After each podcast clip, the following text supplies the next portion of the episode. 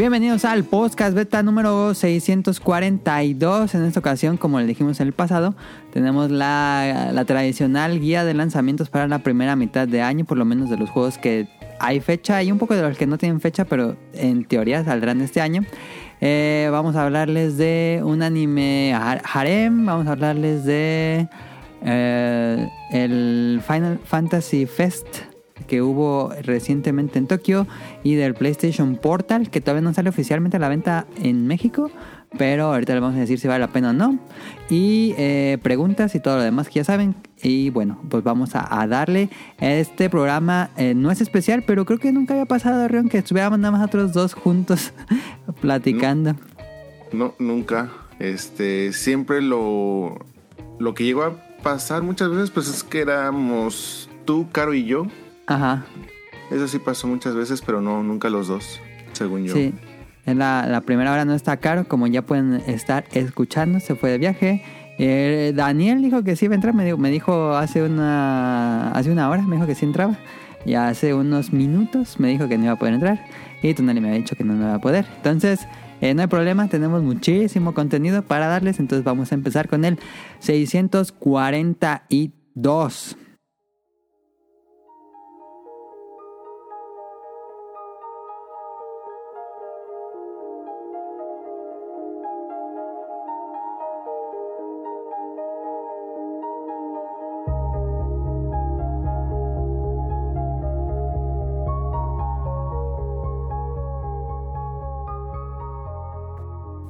Y bueno, como ya escucharon, tenemos a Rion que nos acompaña y que le hago el enorme, enorme, enorme favor que me acompañe esta noche, a tardes por allá. Eh, y pues vamos a darle. Rion, te pregunto qué jugaste en la semana. Eh, le dimos al Yakuza, Like a Dragon, este Gaiden. Todavía no lo termino, estoy bien entretenido con las eh, side quest y todo eso. Tengo entendido. mm, ¿Tú ya lo terminaste? No, yo digo igual que tú. Este, creo que son cinco capítulos. Ah, en usualmente, tres. pues un. Yo también. Ah, Este, cuando generalmente, pues en un Like a Dragon son entre unos Como 12 15, más ¿no? o menos. 12 a Ajá. 15. Sí. Y este, pues se supone que son cinco. Y realmente no son muy extensos. Bueno, hasta ahorita No. los que llevo no son nada extensos, pero. Pues desde que hay una parte, para no hacer mucho spoiler, pues donde vas a desbloquear un área importante del juego y yo creo que desde que desbloqueas esa área ya es muy difícil avanzar porque te entretienes ahí Sí. bastante. Entonces, por culpa de eso, pues no, no ha avanzado. Sería un avanzado desperdicio no jugar las misiones secundarias de un Yakuza. Siempre están. Bueno, lo que más me gusta también de los Yakuza. Siempre están muy bien escritas o. A diferencia de muchas side quests de otros juegos, los Yakuza son muy divertidas las side quests. Y la manera en la que lo, lo- lo hicieron en este juego, pues también está muy, muy interesante. Al menos es una manera en la que no se había hecho en, en otro título, si no mal recuerdo. Sí, ¿no? Entonces, se hace, lo hacen un poquito más entre dinámico y un poco interesante, a diferencia de otros este, Yakuza. Regresamos al modelo tradicional después de Like a Dragon 7, Ujú. o bueno, el, el Like a Dragon este, original por allá. Entonces, eh, el sistema de combate también tiene unas cosas bastante interesantes, pero bueno, no, no voy a hablar mucho de eso porque no sé si en algún momento pienses hacerle reseña o algo así, entonces para no, no repetirlo mucho, pero muy muy interesante. Yo creo que pues ya esta semana posiblemente quede. Y también le dimos un ratito al Final Fantasy XIV, pero pues técnicamente desde que me fui a Tokio para lo del FanFest, no, todo ese tiempo pues no pude jugar nada, entonces apenas andamos incorporándonos. Ok, ok. Ahorita le preguntamos mucho más a Rian acerca de este evento y cómo estuvo. Em, yo estuve jugando como Rion Yakuza Gaiden. ah, igual que tú, voy en el capítulo 3. Me he estado también yo de, de obsesivo que te... No hay límite de lo que puedo hacer. Bueno, yo me voy a poner todo lo que se puede hacer. Entonces, eh, creo que ya debo regresar a la historia. Em, y jugué, empecé a jugar Power Wash Simulator por cuestión laboral, curiosamente. Eh, y dije, ah, a lo mejor va a estar 2, 3. Pero quería conocer el juego, lo, lo estoy jugando en Switch. Híjole, qué droga es esa cosa. Yo no pensé que me iba a ser tan adictivo. En serio, es una droga. Ese juego es la cosa más simple del mundo. Traes, es un juego de primera persona. Traes una Karcher y tienes que limpiar algo que esté sucio. Un carro, una moto, una casa, un jardín, un, parque, bueno, un- como un área de juegos de un parque. Eh, y tienes tu Karcher y tienes diferentes tipos de salida de agua, a diferente tipo de presión. Eh, de, más, de mayor área, pues tiene menos presión. Y entre más chiquito sea el área, más presión tiene para limpiar más suciedad. Híjole, qué adicción. No puede ser que ese juego me, convierta así en adicto. Me acuerdo que un día me puse a jugar y vi la hora y ya iba, iba a ser las 12 de la mañana y yo no tenía sueño. Estaba así fresco como lechuga jugando eso. Lo peor es que apagué el juego y dije, no, ya es muy tarde, apagué el juego. Toda la noche soñé que seguía jugando el juego. Eh, yo también estuve jugando buena parte, me desperté en la mañana, lo primero que se me puso a jugar. Eh, qué cosa tan adictiva y tan simple. Me siento como el papá de Stan, creo que en South Park, que está jugando ese juego, que está pareciendo un dragón. Porque realmente no hay nada que hacer en ese juego más que limpiar. Pero que el juego del TOC, la satisfacción de verlo limpio y ver que está así todo puerquísimo y en el lodo y ahí con la pistola de limpian tranquilamente, pones un podcast, pones música. Es un juego muy... mm, ¿Cómo decirlo? Ah, la medita meditación. Sí, podríamos decir. Yo, yo digo que es un juego de esos para meditar. La gente hace muchas cosas para meditar y todo. Yo digo que pueden jugar un Power Wash Simulator y es un juego muy reflexivo y meditar. Ni siquiera tiene música. Nada más el sonido del agua y limpiar. Eh, me Pero sorprende. tiene como... ¿Objetivos? O sea, objetivos o vas en contra del tiempo o... Mm, o sí, algo te, así. te dicen limpia eso, este, no hay un límite de tiempo, pero sí tienes que limpiar a profundidad y vas llenando un marcador de porcentaje y te dice, te falta en la escalera y te dicen, la escalera está limpia al 95%, entonces ya te regresas a la escalera y buscas donde está sucio, así te agachas todo y ya ves donde está sucio y todo y te van dando dinero y puedes comprar mejores pistolas de agua. Eh, tiene, lo publiqué Square Enix y tiene, voy a descargar, está gratis ahorita. Eh, voy a descargar la moto de Clouds y la voy a limpiar con el Karcher. Oh, eso está muy interesante. Este, como te decía poquito antes de empezar, hace poco lo dieron gratis Ajá, en yo Plus. no sabía. No sé exactamente en qué mes, pero sí fue recientemente. O sea, tiene, debe de tener menos de cinco meses que lo dieron gratis en Plus.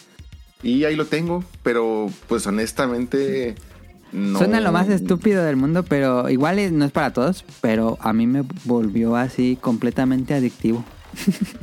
No, pero es que sí suena, suena bastante interesante, pero no, no, o sea, no, no sabía exactamente de, de qué iba. O sea, pues sí entendía que, que limpiar, pero no sé, pensaba que había algún guiño o algo así.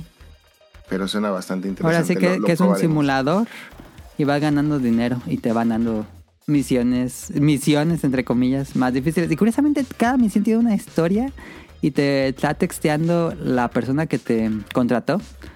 Y conforme lo vas haciendo te van contando una historia. Está interesante. Digo, es la cosa más simple del mundo. Y tiene estos DLCs. Hay unos DLCs gratuitos y unos DLCs de paga. Hay unos DLCs gratuitos, son los de Square Enix, de mm, Final Fantasy y de Tomb Raider. Y hay otros de paga, de limpiar el DeLorean, limpiar la casa de Bob Esponja y todo eso. Em, pero bueno, este, me sorprendió mucho con lo que me gustó Power Wash Simulator. Sin duda es un juego increíblemente relajante. Pero bueno, ahí ¿Has está. usado una Karcher de verdad? Mm, Sí, sí se usaba una Karcher. En la universidad, cuando teníamos la clase de serigrafía, teníamos que usar una Karcher para limpiar las mallas. Yo tenía una. No, no sé si es para todos los modelos o era únicamente el modelo que tenía, pero teníamos una para. Pues para limpiar así de repente este, cosas pues, de la casa, algo así. Y era muy ruidosa, pero muy, muy ruidosa. Entonces, Increíblemente ruidosa, sí. este, pues, no, o sea, cuando yo me imaginaba el juego, pues yo decía, no, vamos a estar escuchando el, ruid- el ruidero. No, no, del- no suena a la, a- la máquina, sino suena, suena el agua. No, no esperes que suene la, la máquina tal cual. Nada más suena Ah, el agua. entonces sí, debe, debe de estar muy adictivo esa cosa. Sí, está muy adictivo, cuidado. Em, pues bueno, ahí está lo que jugamos esta semana. Yo siento que ese es el juego. Estoy seguro, estoy completamente seguro que cuando salió ese juego, las ventas de Karcher subieron porque a mí me empezó a dar la sensación de limpiar y ese día a las 2 de la mañana, antes de ir a dormir, fui al baño y dije, ah, no manches, unas manchas en las baldosas. Y al otro día me puse a limpiar el baño. Porque si sí, también a ahorrar un poco de agua si, si las utilizan, pero este pues luego son medio medio caras, entonces ese es el sí, Sí, están medio caras. Pero sí dan ganas de comprarme una. buena herramienta y creo que ya ahorita hay unos modelos muy mucho más prácticos, más pequeños, no esas más portátiles. Este, cajotas estorbosas. Pues bueno, está. Esta semana no hay BetaQuest, no había preparado BetaQuest porque tenemos muchos temas y porque dije, en teoría nada iba a estar Rion y, pasó exactamente lo que yo pensé que iba a pasar. Entonces no habría mucho sentido hacer un MetaQuest. Entonces vámonos directo al tema principal porque tenemos muchos temas por hablar.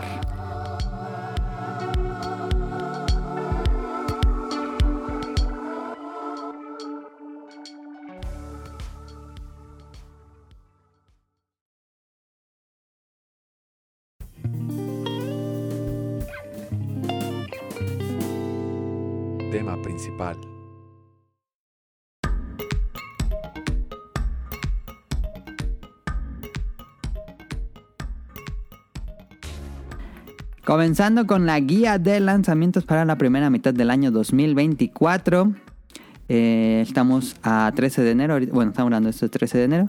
Eh, todavía no tenemos muchas fechas porque este calendario se va a ir llenando conforme se den los clásicos directs. Ya anunció Xbox su direct, que es para esta semana que están escuchando esto, eh, que van a revelar gameplays y me imagino fechas de salida para esta primera mitad. Nintendo siempre hace un tradicional Nintendo Direct entre febrero y enero.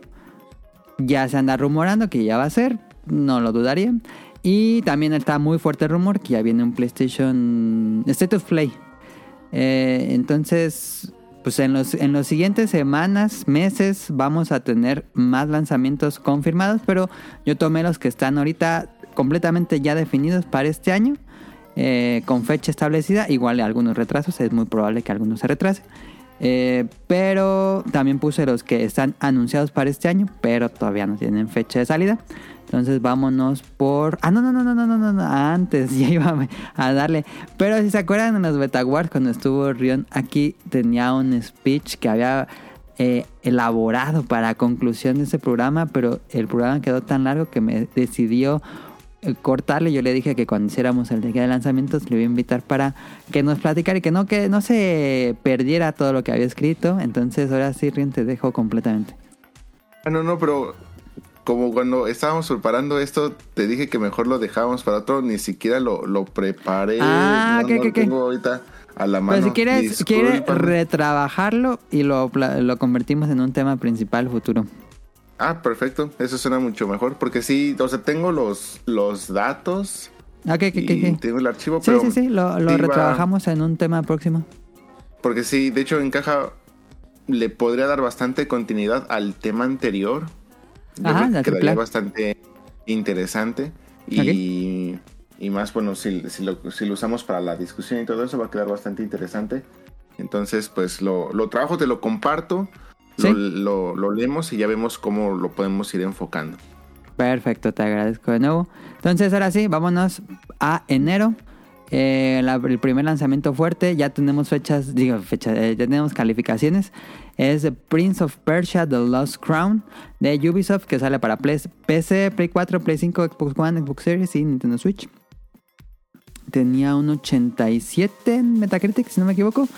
Eh, y pues eso es Metroidvania, el regreso de Prince of Persia. A Ubisoft se le olvidó que estaba haciendo un remake de Sands of Time, que estaba quedando horrible y lo terminó moviendo. Y creo que ese, yo, yo creo que ese ya lo cancelaron, pero no han dicho nada.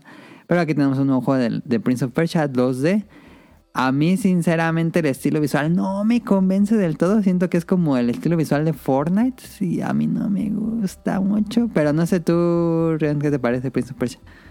Eh, de hecho, nunca he jugado un Prince of Persia, pero eh, lo que sí he visto es de que este Prince of Persia está es como que sí hay bastante gente esperándolo, sorpresivamente.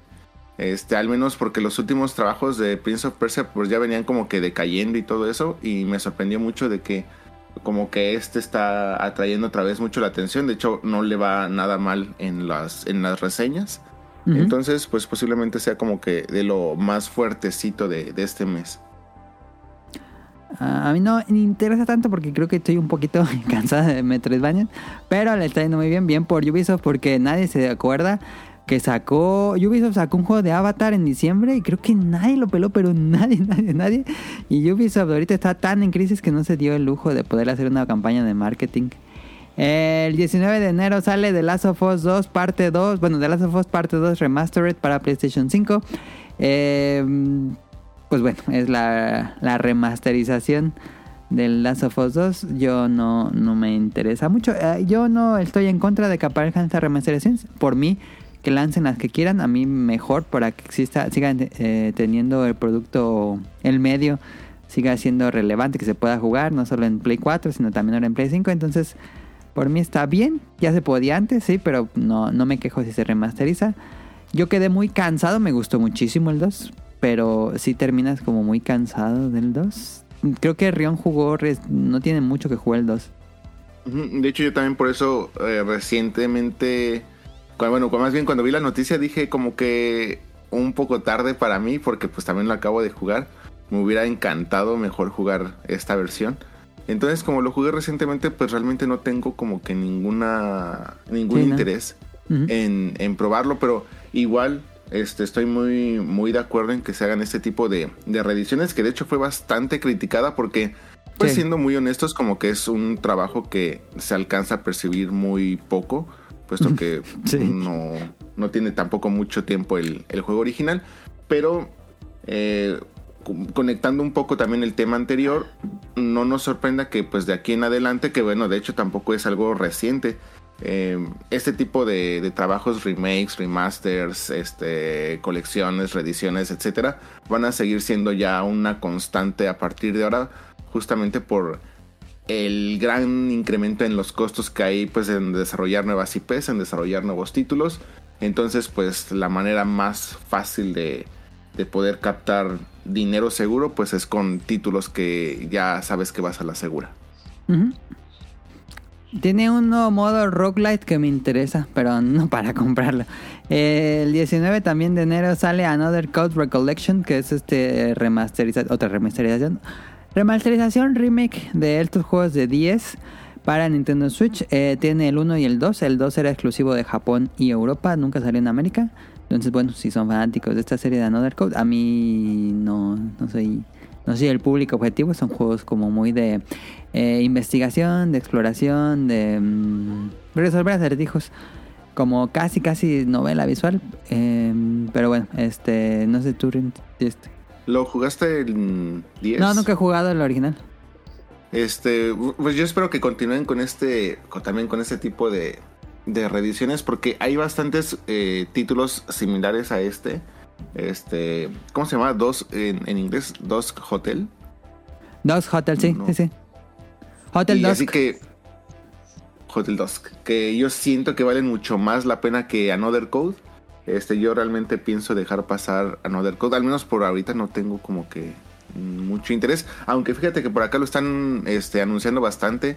Técnicamente toda la llamanote y todo tren que tuviera pantallas era estarte bombardeando con, con ah, anuncios de Another interesante. Este, pero pues realmente ahorita no, no tengo como que mucho interés. Jugué, yo, yo sí jugué el 1, nunca jugué el 2. Este, podría estar como que muy interesante, pero no por ahora. El 26 de enero sale el juego más esperado de Rion del próximo año, sale en enero.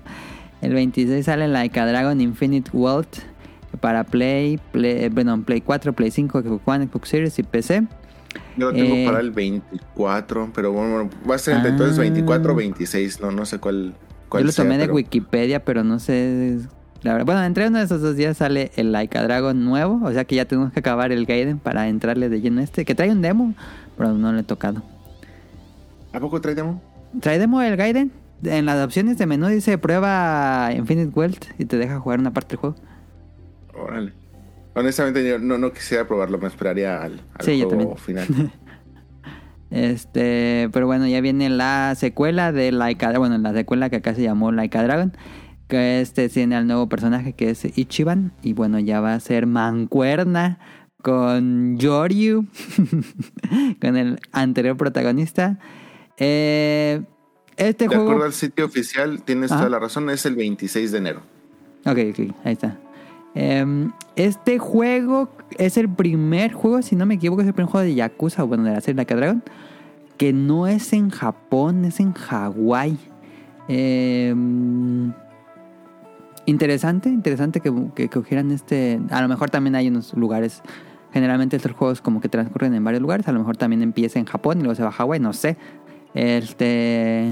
Interesante que sea O en Hawái. empieza en eh. Hawái y va, Y y termina en Japón. Japón. Sí, quién sabe. Interesante que sea Hawái. Eh, vamos a conocer Hawái con Ichiban. Eh, no tengo idea de qué se va a tratar. Pero pues estamos emocionados, somos fanáticos de la serie. Ya tiene un modo de que va a ser como Animal Crossing. A mí me encanta, me encanta todo lo que tiene que ver con este juego. Pero me preocupa que sea tan largo que me tome meses y meses terminarlo. ¿Tú qué piensas, Like a Dragon Infinity? Es que vas, tiene modo Animal Crossing, tiene modo Pokémon, tiene los dos Sí. modos de juego, tanto RPG como este Ajá, acción. Entonces, eh, pues es el siguiente juego seriado, aunque realmente pues no tiene el número en el título en inglés. Entonces, Ajá. seguramente va a ser largo, como ya dijimos anteriormente, pues mínimo entre unos 12, 15 capítulos. Y no sé qué tan spoiler pudiera ser, no es que sí, sí sería un, un spoiler, pero podría entender por qué pudiera ser lo de Hawái. Este, digamos que si jugaron el anterior, el título anterior, el 7, no, no el Gaiden, sino el 7, Ujú, ujú. pues técnicamente se, se llega a, a disolver un- una agrupación muy importante y pues técnicamente pues uno pensaría pues ya para dónde seguiría la serie, entonces tal vez por eso la, Sí, cierto, sí. la importancia de empezar en, a, a lo mejor en un en un lugar aparte o algo así o cómo va a conectar pero mm, definitivamente no me preocupa tanto el, la duración porque yo sé que estos minijuegos son los que me, van a hacer estarme ahí perdiendo y Sí, perdiendo y sí, sí. perdiendo que van a ser como que muy Va a muy ser nuestra perdición eso, sí. Más todos los minijuegos que seguramente pues pudieran estar agregando como es eh, son los el Hostess Club los no sé si vayan a hacer ahora otra vez cards o los carritos Está el minijuego ese de tomar fotos como Pokémon Snap. Mm, pues La siempre ponen de- arcades. ah, todos los arcades entonces eh, también como que no sé bueno seguramente va a haber algún tipo de, de coliseo Sí, seguro. más todas las subquest de ir ayudando a NPC y cosas así. Entonces, y pues hay un Rust, al menos, no, bueno, es que yo no estoy seguro de cómo voy a funcionar, pero al menos hay un Rust muy grande de personajes. Estamos Sí. hablando de que son casi ocho más este, los dos protagonistas. Ajá. Entonces, este, pues en contenido, pues iba a estar bastante, bastante grueso, yo creo. Everyone is here como Smash. Eh, sí, eh, a mí me interesa mucho saber qué tanto cambió mecánicamente. Sé que va a ser un juego de, de otra vez batallas por turnos como RPG. Eh, creo que el primero era muy bueno, pero tenía mucho aspecto a mejorar. Se sentía que todavía estaban apenas, entiendo que es el primer juego de RPG, entonces estaban como entendiendo el género. Me imagino que ahora sí se van a alocar un montón. Porque sí, el primero estaba padre, pero eh, no, no era tan profundo las batallas. Pero entonces me imagino que ahora sí va a estar así. ah, bueno, me quisiera imaginar que las mecánicas de batallas van a estar bien interesantes. Más, más que cuando juegas con Yorio, que también va a estar en las por turnos. Él puede activar un poder para volverse, para romper el esquema de turnos. eh, que es muy interesante. Pues bueno, a ver cómo le va. Oye, ahora que jugaste, bueno, ahora que estás jugando el Gaiden, no, bueno, tú que pasaste Sekiro este, con los ojos vendados, no creo que haya sido gran problema, pero ¿no sentiste un incremento en la dificultad para bien? Siento que incluso los primeros, desde el primer capítulo, o sea, que empezabas, te estaban poniendo como que personajes mm, mucho más tochos y a diferencia, por ejemplo, de los Yakuza anteriores de que te podías volver loco con botonazos, al menos en, los primeros estados del personaje, como que si tienes que jugar un poquito más táctico a la defensa o algo así. Sí, sí sentí que le subieron tantito en eso. El chiste aquí, bueno, creo yo, para que se te haga fácil el juego, es aprender R1 y X, que es el de esquivar. Si dominas esa técnica, no te tocan. Pero, eh, pero sí, sí, yo sí lo sentí un poco más difícil que los anteriores juegos de Yakuza. Sí necesitas o aprender a esquivar o aprender a defender, pero, pero sí te van a agarrar de, de punching back y aunque, bueno, el juego te deja romperlo un poquito subiendo todos los stats al máximo en el capítulo 2. Eh, y bueno, si quieren que se ponga un poquito más fácil, pues sí, conviene hacerlo, pero... Pero sí, sí le subieron la dificultad. ¿Quién sabe qué tanto le suban a, a este Infinite Wealth? Porque yo también sentí que el primero estaba medio fácil. Bueno, y también es como que aprovecharon mucho el ya tener muchísimo más enemigos en... En pantalla. En pantalla y en combate. Sí. De hecho, hasta ya tienes en el Coliseo estos como Brawl que es tú contra. Con ya el Musou. sí. Muy interesante. A ver qué tanto. definitivamente yo creo que va a ser uno de mis candidatos a juegos del año, de este año. Este, estamos hablando obviamente ahorita de no saber o no probar todavía absolutamente nada del juego, pero por lo que se ve, se ve que será un juego muy importante de este año. Sí, es, ambicioso este proyecto de Sega. Vamos a ver qué tal les queda. A mí, de mi parte, siento que, que está padre Hawái, pero no me llena tanto como Japón. No sé si tenga sentido lo que digo, pero bueno, vamos a explorar Hawái. Nunca he ido a Hawái en mi vida, entonces vamos a explorar Hawái. Eh, a ver qué tanto sea tan realista a veces. Pero bueno, este sale el 26. Muchos japoneses dicen que ir a Hawái se siente también un poco como Japón. o sea, tienes Uniqlo, tienes Pokémon Center, tienes Lawson, tienes, se supone que ya hay muchos, eh, ¿cómo se dice? Muchos carteles en japonés. porque pues hay muchísimo japonés. Sí, sí, Pero no me hagan caso, nunca he ido yo tampoco. Entonces, a ver, a ver qué tal se siente. Sí. Este. Ahora el próximo, porque va a haber otro. Yo quiero Sapporo. Me gustaría jugar en esa parte norte de Japón, nevado montañas. Bueno, eso me gustaría explorar un poco en Yakuza. Pero está padre que este va a ser muy, muy, muy tropical. Pero bueno, ahí vamos a estar. 26 eh, de enero también, el mismo día que sale la Dragon Infinite World, sale Taken 8 para PC, Play 5 y Xbox Series. Este, yo sí completo ajeno a la serie de Taken. Creo que nunca he jugado Taken en mi vida, la verdad. Y no me llama mucho la atención. No sé tú, yo no juego casi juegos de pelea. He probado los Tekken. Y mm, sé que visualmente este Tekken se ve hermoso, se ve increíble. Si quieren vean los, los trailers de Tekken 8.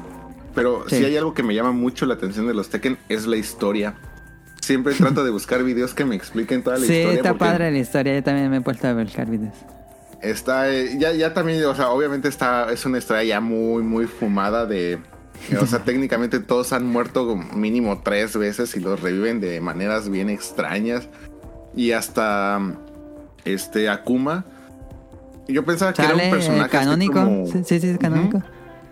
Yo pensaba que era así como que un personaje simplemente como Darth Vader en, los Soul Calibur. Ajá. Y no, sí tiene relevancia en la historia y todo. Así como que. Ah, pero está, está interesante. O sea, si aceptas que puede estar completamente fumada, está muy interesante la historia. Mm, realmente, pues no, no, no pienso entrarle mucho. Sé que es un juego importante también para la escena competitiva. Entonces, yo creo que este año el, el, Evo va a estar también muy bueno. Este. No, no pienso entrarle al Tekken porque no, no soy bueno para los juegos de peleas, pero sí me gustaría mucho ver al menos las finales y todo eso en, en, en el Evo y en los torneos importantes de este año. Se antoja mucho este, para ponerlos de fondo y todo eso. Sí, sí, Street Fighter 2, bueno, Street Fighter en general la serie es el juego de 2D más importante. Taken es sin duda el juego de peleas 3D más importante de la historia. Y Taken de Bandai Namco tiene un presupuesto altísimo y se ve muy bien. Entonces, yo espero que los fanáticos de la serie y del juego de pelea estén muy contentos con esta entrega. Lo han pedido por muchos años y finalmente lo tienen. Entonces, pues eh, creo que son buenas noticias para la FGC, la Fighting Game Community. Y bueno, ahí está enero. Creo que sin duda, bueno, ya saben, vamos a entrar a, Infinite Wealth. Los otros sí los puedo saltar, pero es que ese juego, ese juego va a ser un cráter en mi tiempo libre. Entonces, me preocupa porque en febrero hay juegos que también me interesan, pero es que quién sabe cuánto dura Infinite Wealth y ese lo voy a jugar así intenso. Pero bueno, este, no sé si a ti te interesa otro aparte del Decadran. Sí, en enero 30 sale Rugby 24. Entonces, ya ¿Rugby? estamos. eh, eh, broma, broma, broma. Pensé Este, que sí salía. No, es, eh, bueno, sí, sí, sí sale, sí, sí va a salir Rugby 24 para todas las consolas. Rugby 24, Este, ¿quién publica eso? Ni ¿Es de EA? idea. Es. mm, ah, no, sí estoy viendo. 30 de enero de 2024, desarrollador Big An Studio. Ah, lo distribuye Nacon, el que hace los, los controles. Entonces, pues, seguramente va a estar muy. Ni siquiera tiene. Este. ¿Cómo se dice? El rating pending. Este, evaluación todavía.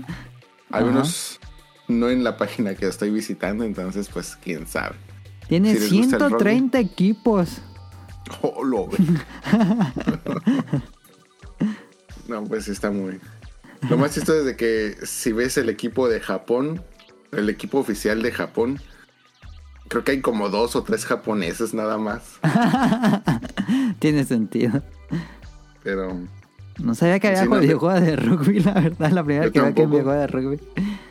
Y no sé por qué es tan famoso el rugby aquí en Japón, la verdad, no, no, no, no le encuentro ningún sentido, pero Yo no sé cómo son las reglas.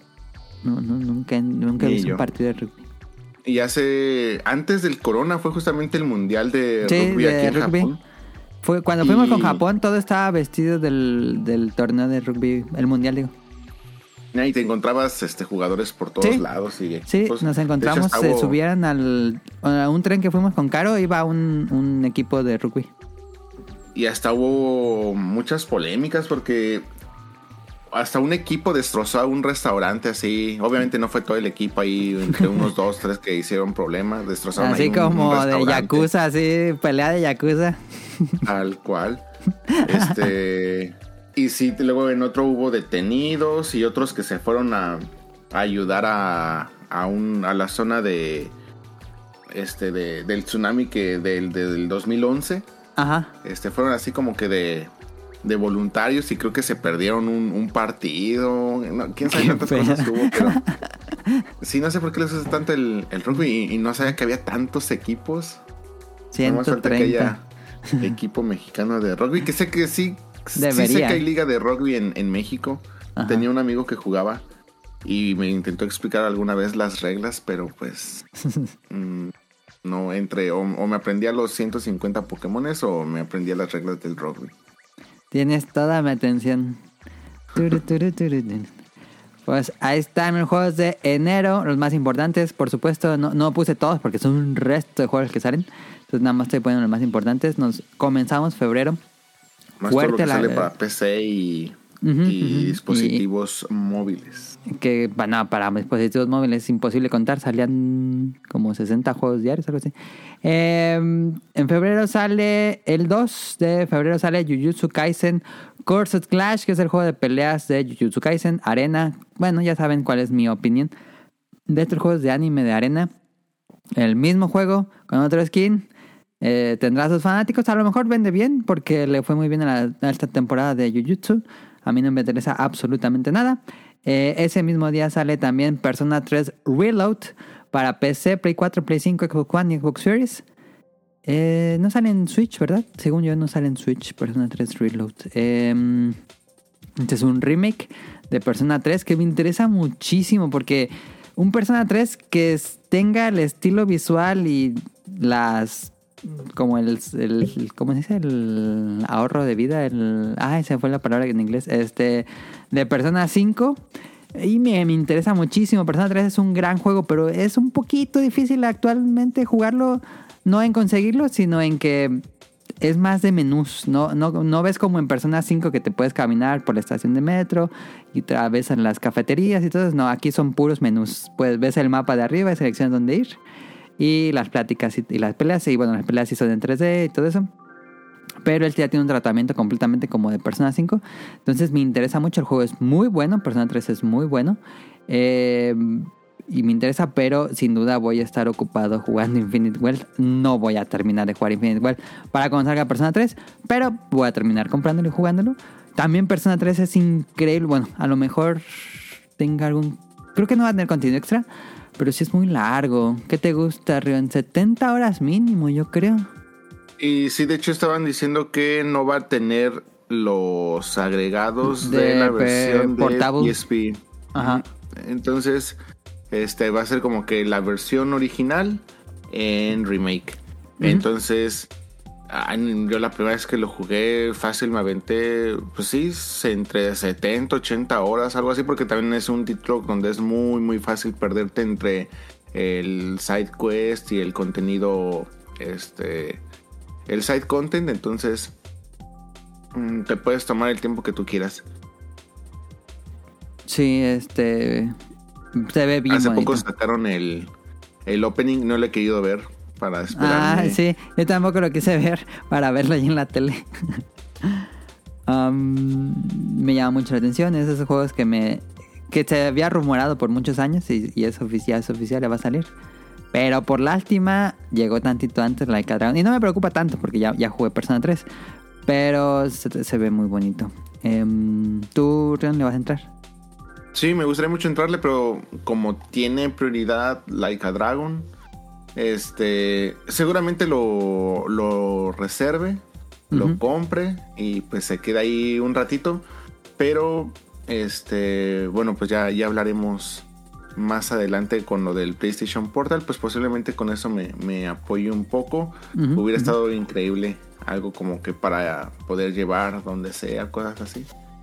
pero, este sí, definitivamente lo, lo voy a adquirir, pero no estoy seguro de darle luego, luego. Sí, estoy igualito. Eh, que imagino que van a sacar otra vez el soundtrack eh, y, y otra vez a comprarlo. Aunque no, no, yo tengo el soundtrack del 4. Digo, del 3. Eh, tengo el 4 y 5, pero el del 3 no.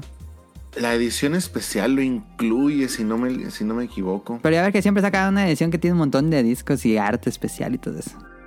Es que justamente el... La edición especial te incluye ya el disco así con todo... eh, o sea, es el disco... Ah, Ya, ya, ya. Entonces voy a tener que de- Y sí va a haber este, edición especial. eh, está tanto Grandota, la versión sí. japonesa como este, Occidental. occidental. Sí. Para que traten de aprovecharla. Trae creo que este libro de arte, trae el, el soundtrack. Eh, me, me parece que incluso son dos discos, son 60 canciones en dos discos. ah, entonces está Este, te trae la, la banda esta de, de los Cis y no sé cuántas cosas más. Cuando fui allá, estuve en Japón, vi el soundtrack de Persona 5 Táctica y no me animé. Pero luego estuve investigando, pero no es de Shugo Meguro, entonces dije, eh, no juego táctica. A lo mejor está padre, pero me desalentó un poco que no vaya a ser que me guste tanto. Pero bueno, este, el 2 de febrero también sale Suicide Squad Kill the Justice League, que es el nuevo juego de Rocksteady, que fue muy criticado cuando lo anunciaron. eh, tanto así que fue retrasado medio año. Si no se acuerdan, iba a salir el. ¿Cuándo iba a salir? Este iba a salir como para junio, mayo, por ahí iba a salir del año pasado.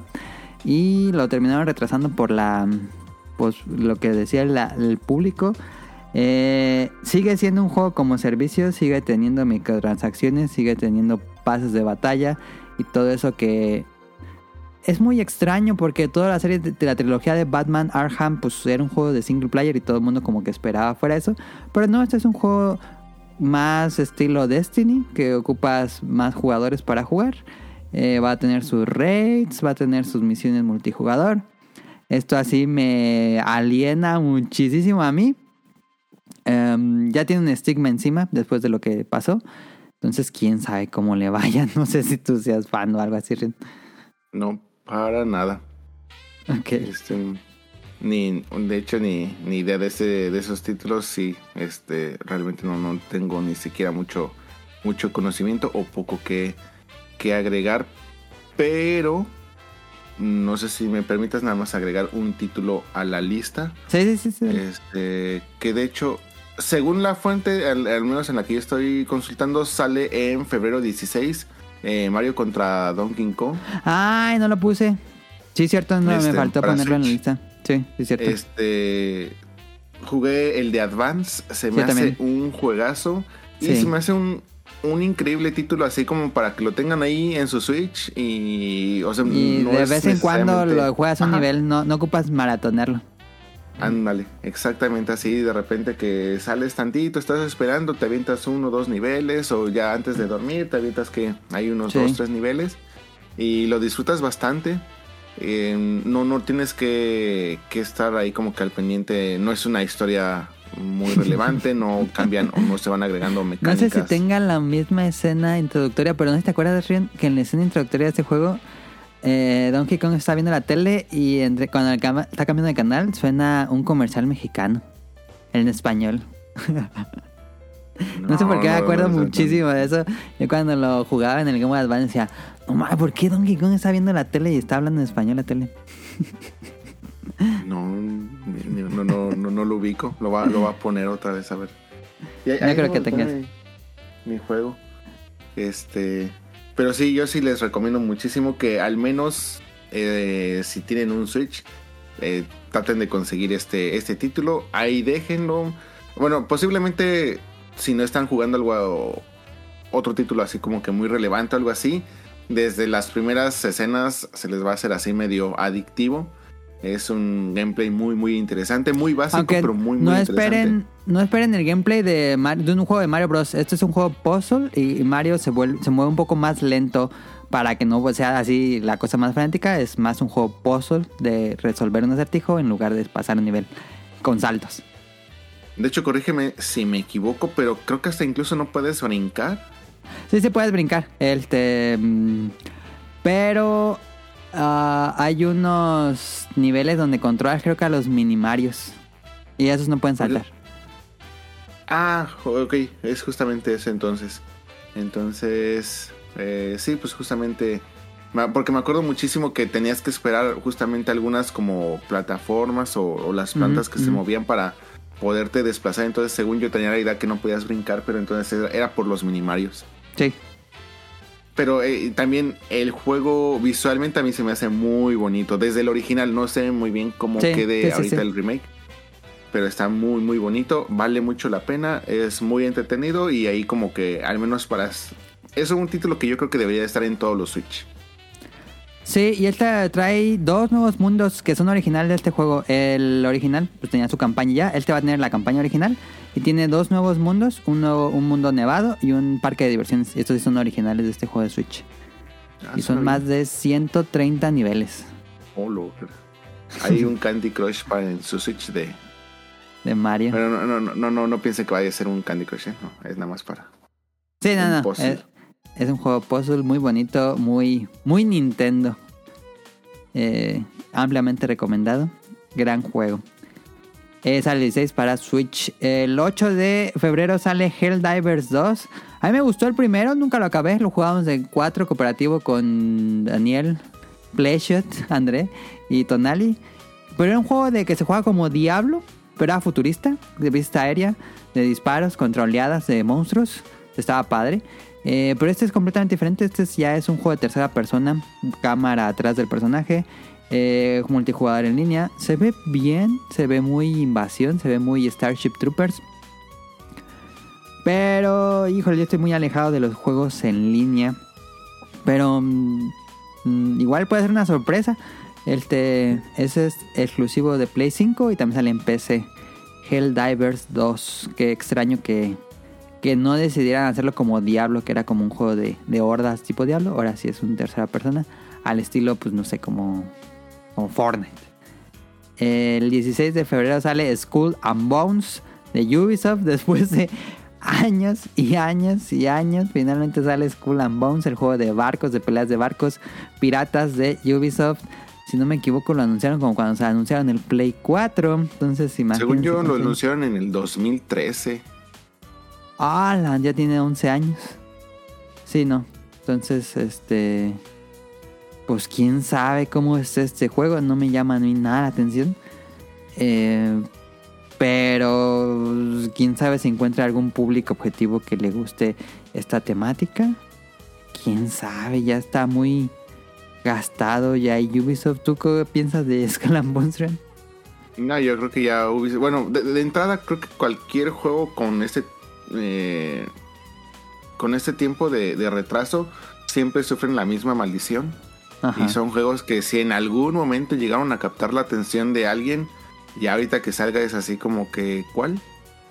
Nadie, nadie se acuerda. Yo creo que va a pasar sin pena ni gloria. Y ahorita, pues con todos los problemas que ya viene arrastrando Ubisoft, mm, nada más no dan una ya. Sí, Mm, ¿no? Por su mal manejo, por su pésima administración. Entonces, pues realmente yo creo que mm, la van a pagar también mucho con, con este título. quién sabe qué va a pasar con and Bones. Eh, pero bueno, yo creo que se va a sentir como un juego viejo porque tiene más de 10 años desarrollándose. A lo mejor las mecánicas cuando comenzaron a hacerlo, pues ya, ya se sientan viejas, quién sabe. Y por último, el 29 de febrero va a ser año bisiesto porque el 29 de febrero sale Final Fantasy VII Rebirth para el Play 5, que este es el segundo capítulo del remake de Final Fantasy VII. Aunque a diferencia del original, pues esto ya va a ser una historia que parece ser completamente nueva. Ya no es en Midgar, ya pasamos la parte de Midgar, que es la primera parte del bueno, remake que salió en 2020. Ahora sí ya va a ser pues todo el mundo fuera, no sé la verdad hasta dónde llegue, porque va a faltar una, bueno en teoría faltaría nada más una última parte, Eh, pero ya se ven muchos, muchísimos cambios a la historia.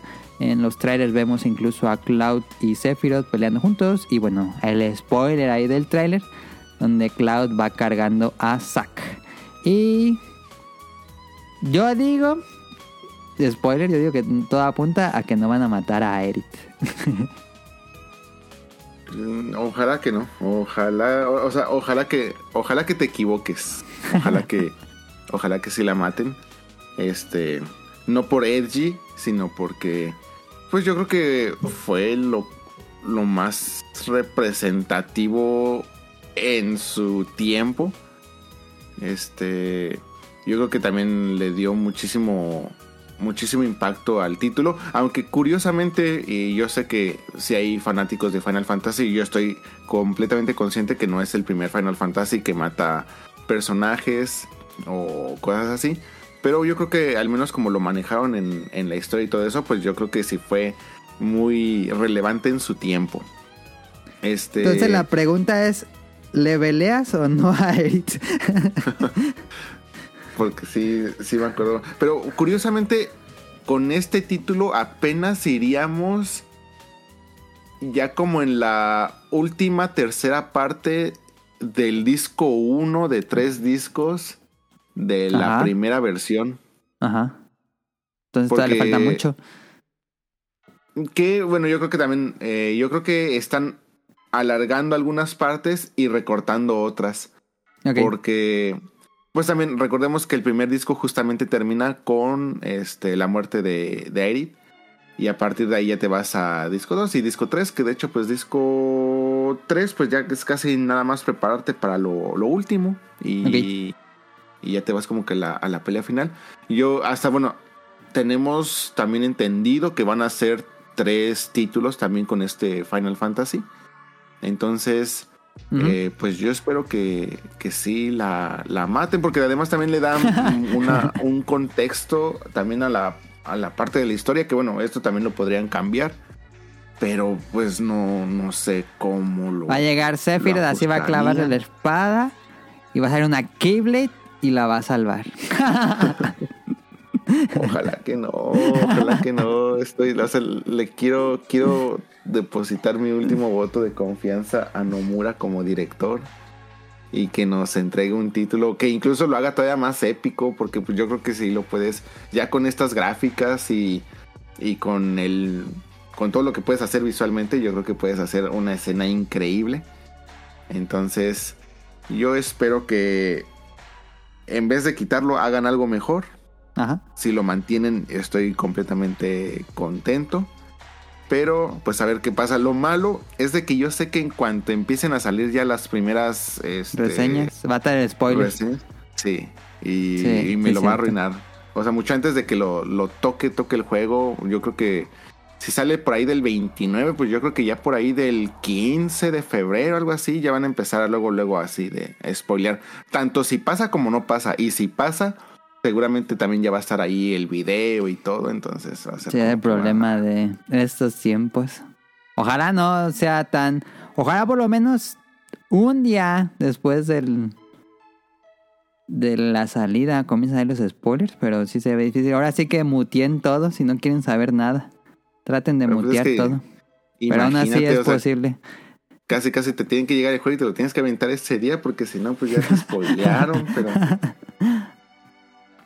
pero bueno, pues a, ver qué pasa. Pero definitivamente también, este, no creo para ese entonces haberme terminado Laika Dragon. Lo, lo veo muy complicado. Un mes tienes después de que salga. Por el, por el trabajo y por todo lo, lo adictivo que seguramente va a ser Laika Dragon. Y pues de ahí, si de entrada también le estamos dando por poquitos a Donkey Kong, más el backlog que tenemos de 2023, que hablamos en mi parte, pues ahí hay algunas cosas pendientes.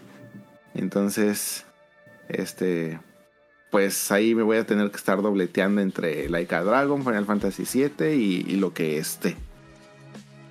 A ver si algún día anuncian Dirge of Cerberus Remake. este. Bueno, ahí está febrero. Esos son los juegos más importantes que salen este febrero. Vamos a marzo. Cada vez se va reduciendo la lista de juegos porque ahí quedan los espacios abiertos para los juegos que vayan a anunciar en estos próximos eventos.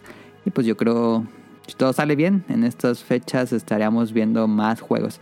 En marzo, el 8 de marzo, comenzamos con Unicorn Overlord, el nuevo juego de Vanillaware y publicado por Atlus. Llega a PC, Play 4, Play 5, Xbox One, Xbox Series y Nintendo Switch, prácticamente todo. Este es un, este es un juego de estrategia eh, al estilo Fire Emblem, me recuerda, aunque hay un autobar, que está raro. Eh, me confunde un poco. Me llama más la atención que 13 Sentinels. No he jugado a 13 Sentinels. No sé, 13 Sentinels. Me, a mucha gente me ha recomendado 13 Sentinels. Sé que es muy bueno. Pero sé que está muy cargado de, de narrativa. Y eso de luego a mí me pesa mucho en. Digo, no, pues si es que si va a haber tanta narrativa, pues mejor me pongo a ver una serie o me veo una película. Pero me falta jugar 13 Sentinels. Me gusta el, trabajo del estudio. Eh, gráficamente se ve muy bien Unicorn Overlord. Em, pero bueno, este sí es de esos interesantes que me gustaría jugar este año si tengo tiempo. Yo espero que sí. Em, pero bueno, ahí está. Tú no sé si has visto algo de Unicorn Overlord. Mm, lo, lo, he visto porque es, pues bueno, es Atlus. Seguramente va a ser un título cargado de muchísimas opciones en el lado positivo y más por el tipo de juego que, es. Pero mm, yo creo que también le voy a tener que hacer a un lado, al menos por ahora. Ya me esperaré a tu, a tu reseña, a ver si, si vale mucho la pena. me, me confunde un poco el modo de batalla, pero bueno, necesitaría jugar un demo o algo así. a ver si también... Ah, perdón.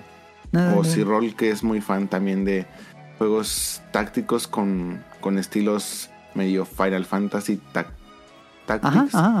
Pues igual y también puede ser un título interesante para él. Yo creo que lo va a entrar a rol porque es de Vanillaware y rol juega todo lo que es de Vanillaware, creo. Entonces, este, ahí está. Interesante, tenemos un año con un juego de Vanillaware, eso es raro. 22 eh, de marzo sale Dragon Dogma 2 por Capcom a Play 5, Xbox Series y PC. De Rob. Ajá. Yo jugué el primero, el demo de Dragon's Dogma. Y a lo mejor fue un mal demo, pero no me convenció. Y nunca jugué el juego final, la verdad. Este, sé que a mucha gente está emocionada. eh, en una, digo, como la comunidad de Monster Hunter y hay como mucha gente emocionada de Monster Hunter. Eh, yo he visto todo, pero luce tan occidental. Pero es de Capcom y no sé, hay algo que no hago clic con Dragon's Dogma. Y el juego se pulió bastante, o sea, si jugaste el demo, porque yo creo que yo también jugué ese demo, a ya lo que es el título hoy en día, yo creo que el juego se pulió bastante, fue un juego que estuvo recibiendo muchísimo, muchísima, eh, ¿cómo decirlo? Muchísimo trabajo durante su tiempo de vida. Y yo creo que el resultado final es un juego bastante interesante. eh, que también si eres fan de, de Monster Hunter, obviamente no es un Monster Hunter, sino ya es un. Ya es un título un poquito más táctico, por así decirlo. Pero este, si definitivamente no, no, no te entra por los ojos, pues no, no, no creo que haya mucho que hacer. Este, pero a mí sí me llama muchísimo la atención el 2. Se ve que también el 2 es un juego que ha recibido muchísimo trabajo. Es un título, yo creo que completamente escuchando a toda la comunidad de todo lo que pudo, pudo haber sido el 1. Yo creo que en el 2 lo va a tener y por esa razón también me llama muchísimo la atención. Siento que me hubiera gustado que le hubieran agregado muchísimo más trabajos. Este, Ah. Lo siento todavía un poquito limitado en esa parte, pero al menos tiene lo, lo más relevante, lo más importante. Pero pues también en este momento es que sale todavía muy anticipado para el 2024, entonces no veo teniendo tiempo para, para probarlo, pero pues ya tocará Es el escuchar. juego más grande de Capcom, yo creo. Este año. Sí, sí, sí, sí. Sí, Sí, sí, no, sí. no, no tenemos, o sea, salvo que anunciaran algún Remake, de- Resident. de Resident Evil, este, y lo lanzaran el mismo año, Sí, no. que según yo no ha pasado. No, nunca Este, ha pasado. Pues no, sí, yo creo que definitivamente este es lo más importante de, de Capcom este, este año. Ajá. Y creo que es el director de um, Devil May Cry 5, que es un gran juego. Lo dije él mismo, entonces eh, pues va a estar muy bien. Yo creo que este va a ser un gran juego. Y en una de esas, en una de esas podría colarse a los Game Awards, quién, bueno, a la categoría de juego del año, entonces quién sabe. Ese mismo día salen tres juegos, sale Princess Peach también para Nintendo Switch. Que está raro, bueno, por lo yo lo siento raro. Lo que han mostrado se ve muy en desarrollo y no entiendo cómo se juega. Se ve que vemos a, a la princesa Peach como en una obra de teatro. Mm, Me extraña que generalmente cuando ves un trailer de Nintendo entiendes perfectamente cómo se juega. Y esto yo no entiendo si es por turnos, si es de acción, si es de plataformas. A mí no, ya me, eso me tiene un poco, mm, no preocupado, pero no me llama la- tanto la atención, la verdad. No sé a ti, Ren. Yo definitivamente lo quiero jugar. Me, eh, Princess, Princess Peach es mi personaje posiblemente después de Bowser y después de Bowser Jr. Creo que es mi personaje favorito de, de la serie de Mario. Este, tengo muy muy buenos recuerdos de Princess Peach de 3DS. No, fue de 10. ¿Es De 10 10. o 3DS? De 10. Este, estoy igual que tú. Mm, no es un tráiler que yo dijera, wow, el juegazo, pero mm, vamos, estoy seguro que no, no decepcionará. A mí se me hace que va a ser un juego muy corto, como que vas de punto A a punto B, como que a lo que vas y lo terminas y no tienes como que nada a qué, a qué volverlo a poner. Se me hace así Ajá. como que un título muy, muy simple, Ajá. pero pues definitivamente sí lo, sí tiene toda mi atención. Ahí está. Y ese mismo día también sale el 22 de febrero, sale Rise, digo, el 22 de marzo sale Rise of the Running para Play 5, que es el nuevo juego de... mm, Ah, ese fue el nombre del estudio. ¿Cómo se me fue el nombre del estudio? Estos... A ver, ja, te digo. Se me fue. Este es un equipo muy bueno. Por eso lo puse para mí. Rise of the Running. Déjalo pongo. Of the Running. ¿Quién lo hace? ¿Quién lo hace? ¿Quién lo hace? ¿Quién lo hace? Es de Team Ninja. Sí, cierto, es de Team Ninja. Este, que es. Son muy buenos desarrolladores. Entonces, lo que vimos es que eres. Es como. Ghost of Ghost of. Tsushima. Sí, que eres un espadachín. Mundo abierto. Japón, Edo. Eh, Team Ninja son muy buenos juegos. Ellos hicieron el, el DMC, que no les gustó a mucha gente por el aspecto visual de Dante, pero el juego ve- técnicamente era muy bueno mecánicamente. Em, y me llama la atención tener un ojo de Team Ninja. Eh, pinta interesante, como Ghost of Tsushima. Eh, creo que le hace falta más, ver más, porque nada más hemos visto un tráiler, un solo tráiler. Pero en una de esas es una sorpresota. Team Ninja no, no ayudó también en Final Fantasy XVI. Mm, no sé, fíjate. Team Ninja. Su último juego fue Neo 2. Ellos fueron los de Ninja. Ah, no, fue Stranger of Paradise. Ah, sí, son de, son de, es de ellos, ¿no? Según yo. Ajá. Sí. No, no, yo no sé. Estoy seguro que hubo un equipo que también ayudó en Final Fantasy XVI, pero no, no sé. Pero sí es de Koei Tecmo.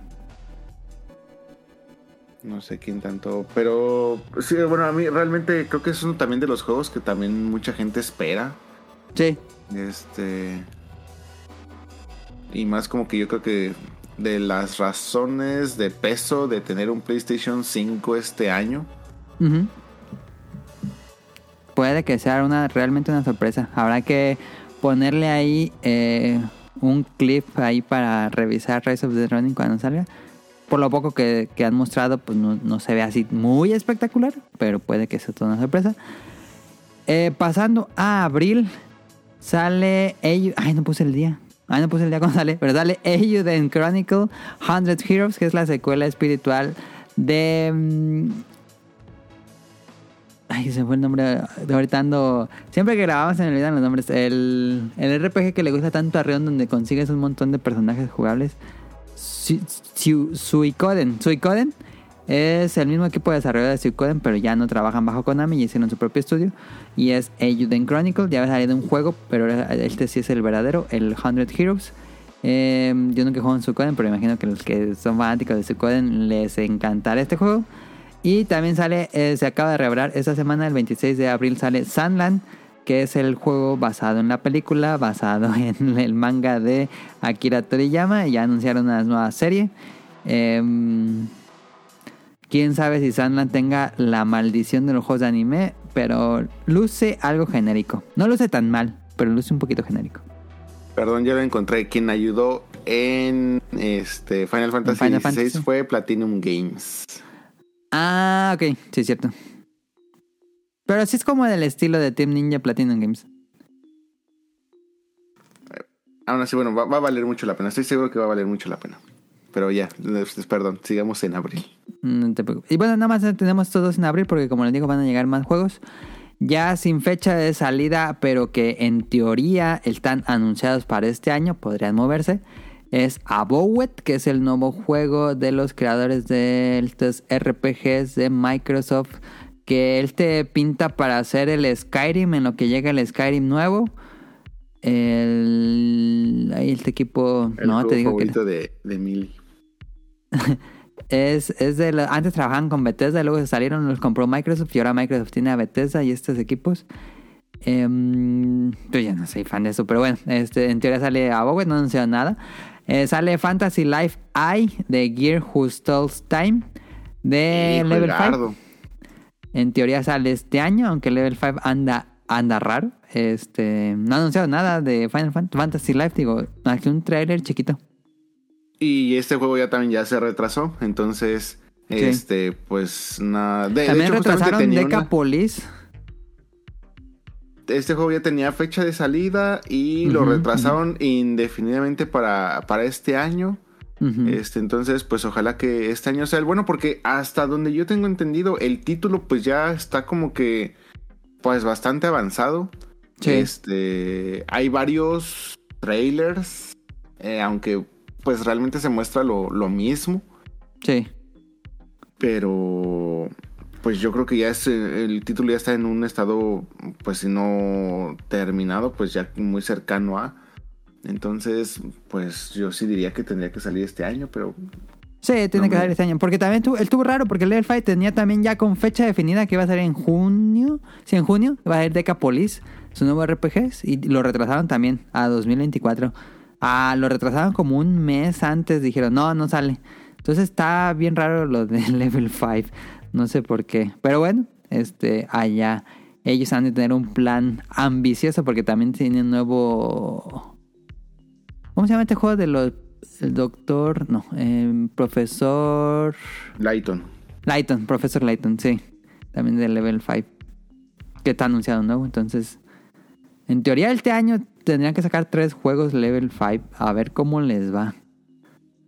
Que me imagino que en esos, si sale un Nintendo Direct, hay más, hay lo más probable es que lo veamos ahí, estos, cualquiera de estos tres juegos. Eh, viene otro de los juegos más esperados para Rion, que sale Final Fantasy XIV Down Trail, que es la expansión. eh, la quinta pues, expansión. la quinta expansión para Final el Fantasy para el 14. prestigiado MMORPG. Este, Rion. Bueno, no sé si me quiere decir eso en el evento o de una vez. Ah, pues lo dejamos para el evento, mejor. Ok, ok, ok. Eh, también sale Luigi's Mansion eh, 2, que es el Dark Moon HD para Nintendo Switch. Es una versión para, para el Switch de la de 3DS. Ese nunca lo he No jugado. sé. Aunque lo tengo cerrado en celofán, el Luigi's Mansion 2. Yo sí lo jugué. Y realmente no tengo nada de ganas de, de rejugarlo. No me malinterpreten. Es un buen juego. Pero yo creo que si jugaron el 2, salvo que yo creo que sean super fans de Luigi's Mansion, no tengo ni tantitas ganas de, de Yo tampoco, jugarlo. eh. Pero eso me pasa con cualquier Luigi's Mansion, ¿eh? O sea, si- me dijeras Luigi's Mansion 1, 2 o 3, Sí, no. no tengo ningún interés en volver a jugar ninguno. Si sale uno nuevo, con mucho gusto, pero no sé, no tengo nada de ganas No de son rejugar. tan buenos juegos. Para, sería polémica, opinión polémica, pero bueno. Este también sale Star Wars Outlaws, que es el bueno, no es M, el mundo abierto de Ubisoft, basado en el universo de Star Wars. Es el proyecto más ambicioso de Ubisoft. Si no le sale esto bien, No va a comprar. Ubisoft. Porque ya no va a haber dinero. Este se ve muy bonito gráficamente. El gameplay se ve como cualquier juego de tercera persona de disparos que has jugado en los últimos 10 años. Eh, no inventa nada nuevo. Pero creo que ayuda mucho a que sea el universo de Star Wars. Aunque tampoco es que el universo de Star Wars esté muy sano actualmente. Eh, está bien que no toque personajes de la serie ni de las, de las películas. Es puros eh, Bounty Hunters, que creo que es el tema más de los más interesantes en el universo de Star Wars. Eh, sí le daré una chance si sale, aunque hubo unos rumores que decían que no iba a poder salir este año. Que igual salía a inicios de 2025, igual y sí. Quién sabe. Se ve bien en cuanto a producción, mundo, um, gráficos y todo eso. En cuanto a mecánica de juego se ve bastante genérico. Pero bueno, habrá que ver Star Wars Outlaws. Sale Hellblade 2. Que tienen también muchísimos. Están sacando Hellblade 2. Desde que los compró Microsoft. No sé qué está pasando con el desarrollo de ese juego. Pero cada evento, cada año lo anuncian, anuncian nuevo trailer y anuncian nuevo trailer y anuncian nuevo trailer y nada más no sale el juego. En teoría, en el evento de- del Xbox Direct que va a salir esta semana, va a haber fecha de salida. Yo imagino que ya debería tener fecha. En serio, este juego tiene como mínimo 5 años en desarrollo. Em, pero bueno, ahí está el Hellblade 2. Y Switch 2. Si quieren, ahorita dejamos la de Switch 2 porque nos, nos preguntaron justamente eso en los comentarios del público. Perfecto, porque de eso sí también hay, hay muchas cosas que, que comentar. Entonces, Rion, ya en general, ¿cómo ves esta primera mitad de año hasta el momento que faltan algunos juegos por unas sorpresas por revelar? Yo creo que si lo comparamos contra el 2023, es un año que al menos inicia mucho más tranquilo. Sí. Mm, no, no tiene tantos títulos eh, tan Tiene cargados pocos juegos, pero los que hay son muy largos. Y que, bueno, sustancialmente, o al menos en la teoría, o lo que podríamos tener por ahorita, se supone que son juegos pues bastante buenos, o al menos muy interesantes. Eh, yo creo que también hay una diversidad interesante. Yo creo que independientemente de los del tipo de títulos que te gusten, yo creo que tienes algo para empezar o para entretenerte a principios de... Pero principalmente RPGs, ¿no? Como que es lo que más predomina. Pues tenemos, yo creo que lo que pasa es que también, por ejemplo, Final Fantasy VII Rebirth, pues ya no es un mm, RPG. Ya, ya raya mucho en el Action RPG. Bueno, ya es un Action RPG más bien. Entonces, este... Posiblemente pudiéramos más bien discutir que tanto de toda esta lista pues pudieran ser como que títulos eh, de IPs nuevas o títulos originales. Este.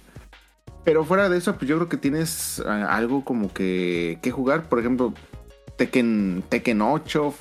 Pues sí, realmente todos son continuaciones. ¿sí Muchas secuelas. Secuelas. Entonces, posiblemente eso pudiera eh, a lo mejor mm, alejar un poco a gente que esté buscando títulos interesantes. Pero por ejemplo, se supone que en una entrevista a este Nomura, se supone que están haciendo el título de Final Fantasy VII Rebirth para que cualquier persona le pueda entrar, aún si no jugaron el primer título, o bueno, tanto el título original como Final Fantasy VII Remake. El del 2020. Ajá. Supongo que te darán como que las bases de lo que tendrías que saber para empezar este juego al principio, a lo mejor un recap. Este, además, nada que no resuelva que te pongas ahí un video que te resuma la historia. resumo, sí. En YouTube y ya estás para entrar. Yo realmente sugiero e invito a la gente que le llame la atención o que tenga ahí el gusanito de Final Fantasy VII Remake a que lo prueben, eh, ya sea con desde el remake con el Rebirth. Pero yo digo que sí va a ser un buen juego, le tengo fe. También Like a Dragon, Infinity Wealth yo creo que también va a ser un título que pudieras empezar. Si es tu primer este, Like a Dragon, yo creo que lo van a hacer de tal manera en la que te puedan como que recapitular. Sí, no creo que esté directamente conectado. Porque el uno termina como muy. Como que termina bien la historia y no, no hay un cliffhanger ni nada así. Entonces, eh, pues yo creo que todos van a hacer alguna recapitulación o algo como que para que te pongas en contexto. Y si no, igualmente, pues hay YouTube.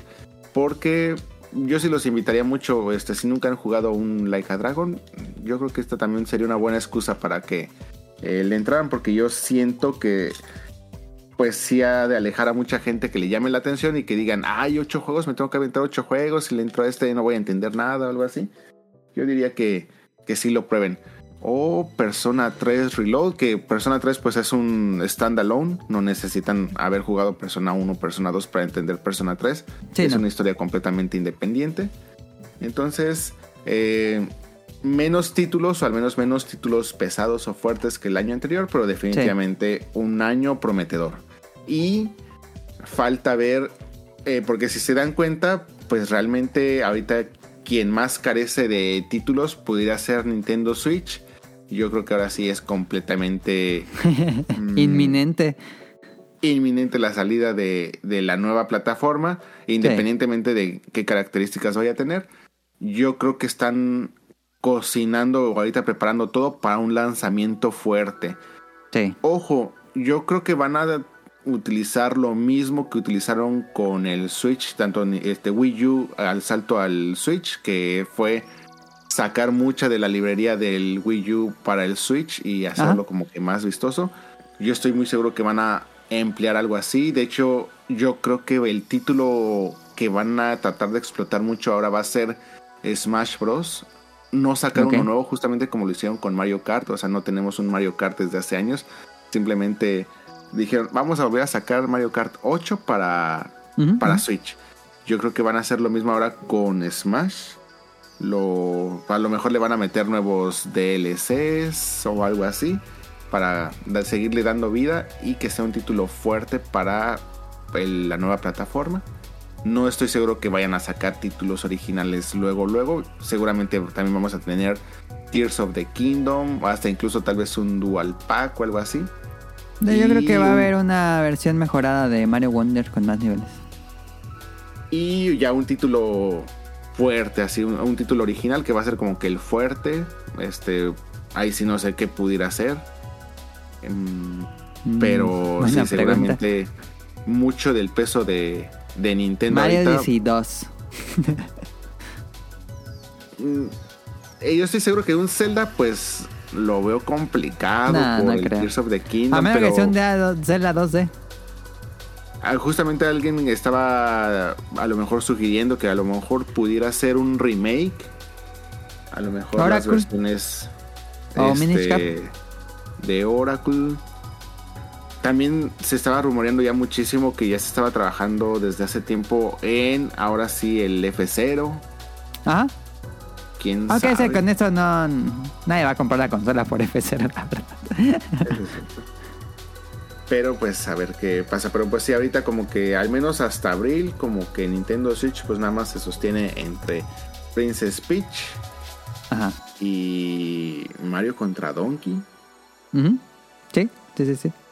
Entonces pues también yo creo que eso nos podría decir mucho de más o menos para cuándo esperar el nuevo Switch, tal vez. No creo que lo vayan a aventar hasta final de año porque pues si no que... Pues el rumor que salió esta semana es septiembre. Porque los, Ah, pues, la, la producción de... mm, Bueno, estaban diciendo que las fábricas chinas, que bueno, una compañía que está haciendo los, los nuevos controles de terceros para la nueva consola de de Nintendo, eh, su fecha de salida es septiembre. Igual da una indicación, igual no tiene que ver. Este igual sale antes y esos controles van a salir en septiembre. Este, pero comenzó a salir el rumor de que septiembre. Entonces, yo diría que segunda mitad. Porque pues también ya de títulos ahí, pues qué más tienes Fantasy Life, que quién sabe cuándo salga, Luigi's Mansion 2 HD. Que bueno, también faltaría ver el nuevo Sale el. Paper Mario, ¿te acuerdas que anunciaron no? Paper Mario, pero no Ah, sí, es cierto. Que bueno, también no es como que a Nintendo le urja mucho tener algo, porque pues ahorita con lo que tienes en Switch tienes para seguir repartiendo sin problemas. O sea, hay menos problemas de ventas o que problemas de falta de títulos o algo así, pues realmente no, No. no creo que les preocupe nadita, pero pues No. sí se siente como que un poco vacío el calendario sin títulos fuertes del Switch. Sí, segunda mitad tienen los fuertes del Switch. Eh, vamos a los comentarios del público y vamos a hablar nuevo del Switch. Entonces, este, mis juegos bueno, perdón. Jesús nos escribió, muchas gracias. Dice, mis juegos esperados son Final Fantasy VII Rebirth, Overlord Unicorn, Paper Mario, Persona 3 Remake y el nuevo Yakuza. Esperando también que anuncien algo del DLC del Elden Ring. Ah, sí. En teoría es marzo. Quién sabe. O de Silent Hill 2. Ah, cierto, Silent Hill 2 no han dicho nada y ya está en desarrollo, ya tiene rato. Creo que nos espera una gran mitad de año 2024 en cuanto a lanzamientos. Van mis preguntas para el staff invitados. RPG que están esperando más y por qué. Pues yo creo que es obvio que es eh, Yakuza. Digo, eh, Like a Dragon, Infinite Wealth. Eh, y si no fuera ese, pues Persona.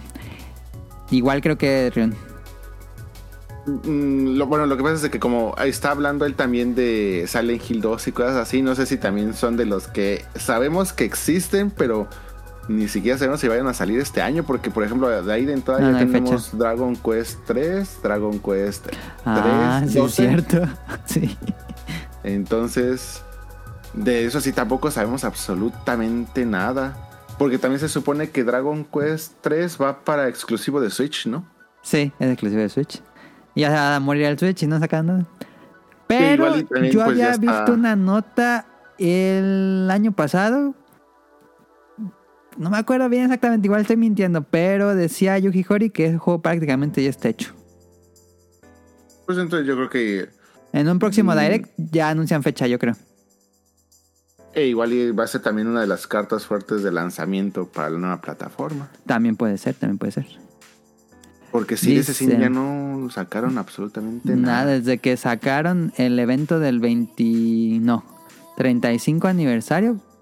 Creo que fue el de el Ya Dragon Quest, tenemos dos años. De eso sí, o más. Nada, se la, se la prolongaron muchísimo. Pero bueno, si, si son así de los, este, en la teoría, pues esos dos. Si no, igual que Emily. Eh, dice, ¿creen que los rumores del nuevo Switch 2 sean ciertos? Los rumores son que salen en septiembre. Yo creo que septiembre es una buena fecha para lanzar consola. Es ya temporada fuerte. Nadie lanza juego en... Digo, en, en general en junio, julio son eh, meses muertos para videojuegos. Y temporada fuerte inicia en agosto. Septiembre me parece una buena fecha. Yo incluso diría octubre, noviembre, porque es como la fecha más fuerte para lanzar una consola. Lo ha hecho Sony y Microsoft, pero pues Nintendo nunca sigue esas dos. Entonces, septiembre ah, no se me haría mala fecha. Digo, estaría padre que fuera más pronto, pero tampoco urge. A mí también me gustaría más pronto, igual no urge. De hecho, justamente también hace poco estaba viendo en Twitter que estaban diciendo que eh, pues gente que acaba de adquirir recientemente un Switch y como que se les haría gacho, pero pues es que tammién los no, que ya tiene 8 años este el Switch. Pues sí, ya. ya. tengo dos Switch, tuve que cambiar de Switch porque el, uno, el mi Switch de día 1 se infló la batería. ah, pero tienes el Switch más bonito que el de Splatoon. Valió, la pena. No se me hace un mal upgrade el que hiciste, de hecho se me hacía como que el más el más natural. Sí, y no tengo problemas que salga uno nuevo, aunque tenga este. Dice, ¿dónde me quedé? Que están esperando un nuevo juego de Sega de los que anunciaron que están trabajando en Jet Set Radio con Linux. Me dan miedo, me dan mucho miedo estos juegos que anunció Sega.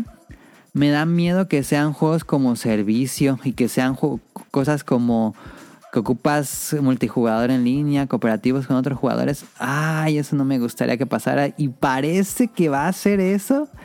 Y visualmente parecen juegos móviles. No tiene el estilo de Jet Set Radio. Eso me preocupa mucho. El Crazy Taxi se ve un multijugador contra policías. Híjole, a mí me da mucho miedo eso que está haciendo Sega. La gente está muy contenta porque son como series que les gusta mucho. Pero ya cuando ves la sustancia, por lo menos del tráiler, a mí me preocupa. ¿O creo que estoy eh, preocupando de más, a mí me emociona mucho Crazy Taxi, pero pues es que me emociona porque yo pienso en Crazy Taxi el original.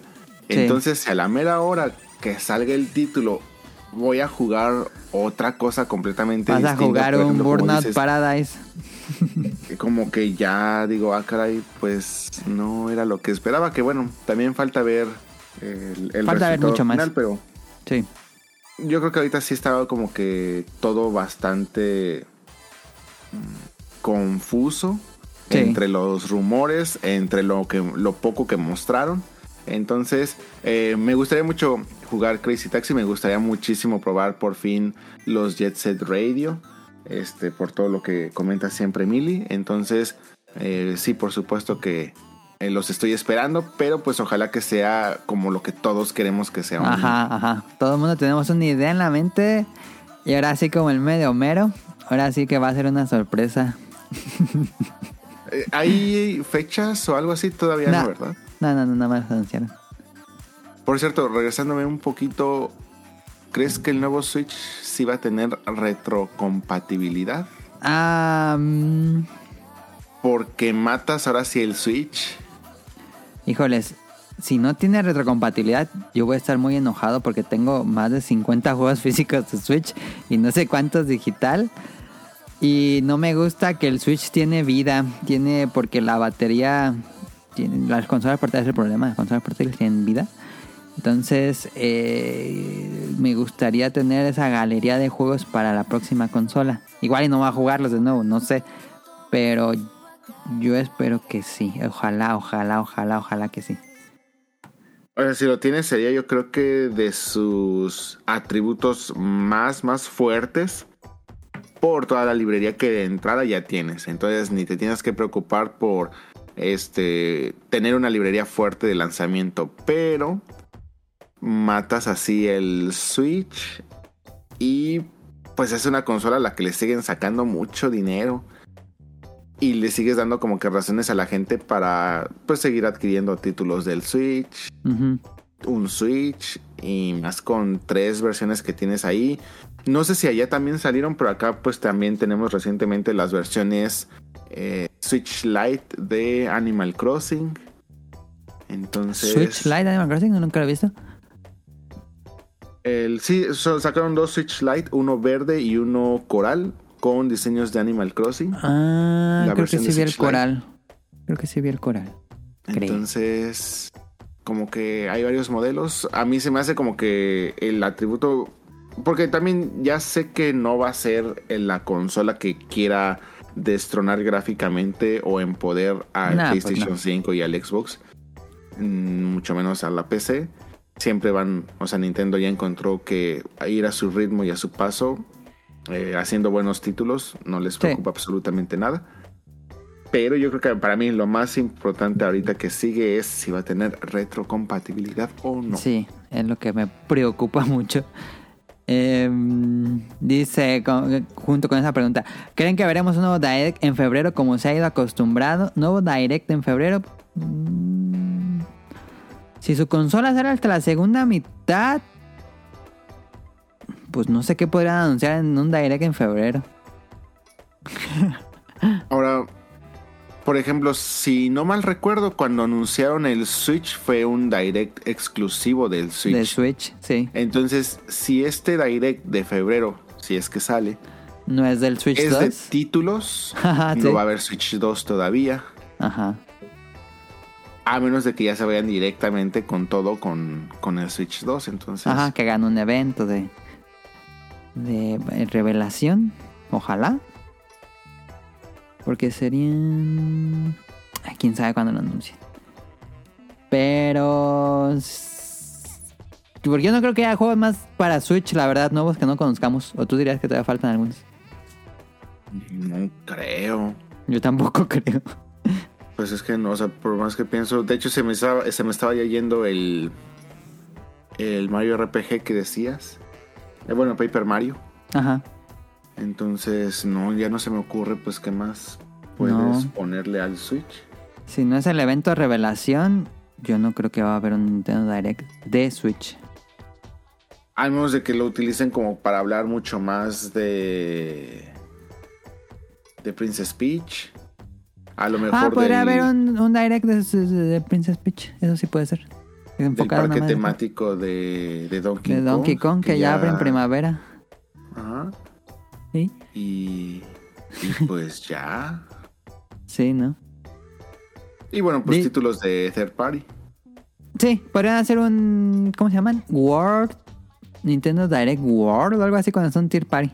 No, Mini Direct. Mini Direct es cuando son Tier Party. Este dice: ¿Qué juego le van a hu- huir, cuan- aunque sea uno de los más esperados y por qué? De los que vamos a saltarnos. Pues yo creo que voy a saltarme Dragon's Dogma. A menos que le digan las reseñas que tenga que jugarlo. No, pues yo bastantes. O sea, casi todo. Sí, sí, sí, sí. O sea, Pero así de los más lista- grandes, los más importantes. También The Last of Us parte 2 Remaster. Me lo voy a Ah, saltar. pero ya- ya lo Tekken jugamos. 8 porque pues no soy de Sí, yo también. peleas. Eh, pues ya son los que yo creo que me, me voy a saltar. Que ahora que estoy pensando. ¿Crees que este año vamos a tener Pokémon? Según yo ya toca nuevo Pokémon. Entonces igual y también pudieran tener ahí Para consola nueva. de Poké. Pudiera ser también. Pero sería para consola nueva, ¿no? Si sale un nuevo Pokémon. seguramente. Bueno, es que si ya Porque tienen ya aquí- estaba el rumor del. De este último. ¿Cómo se llama este último? Scarlet y Violet. Los rumores eran que ya estaban trabajándolo en la nueva consola. Y terminó saliendo en Switch. Pero el de- ya tenían los dev kits de la nueva consola. Entonces.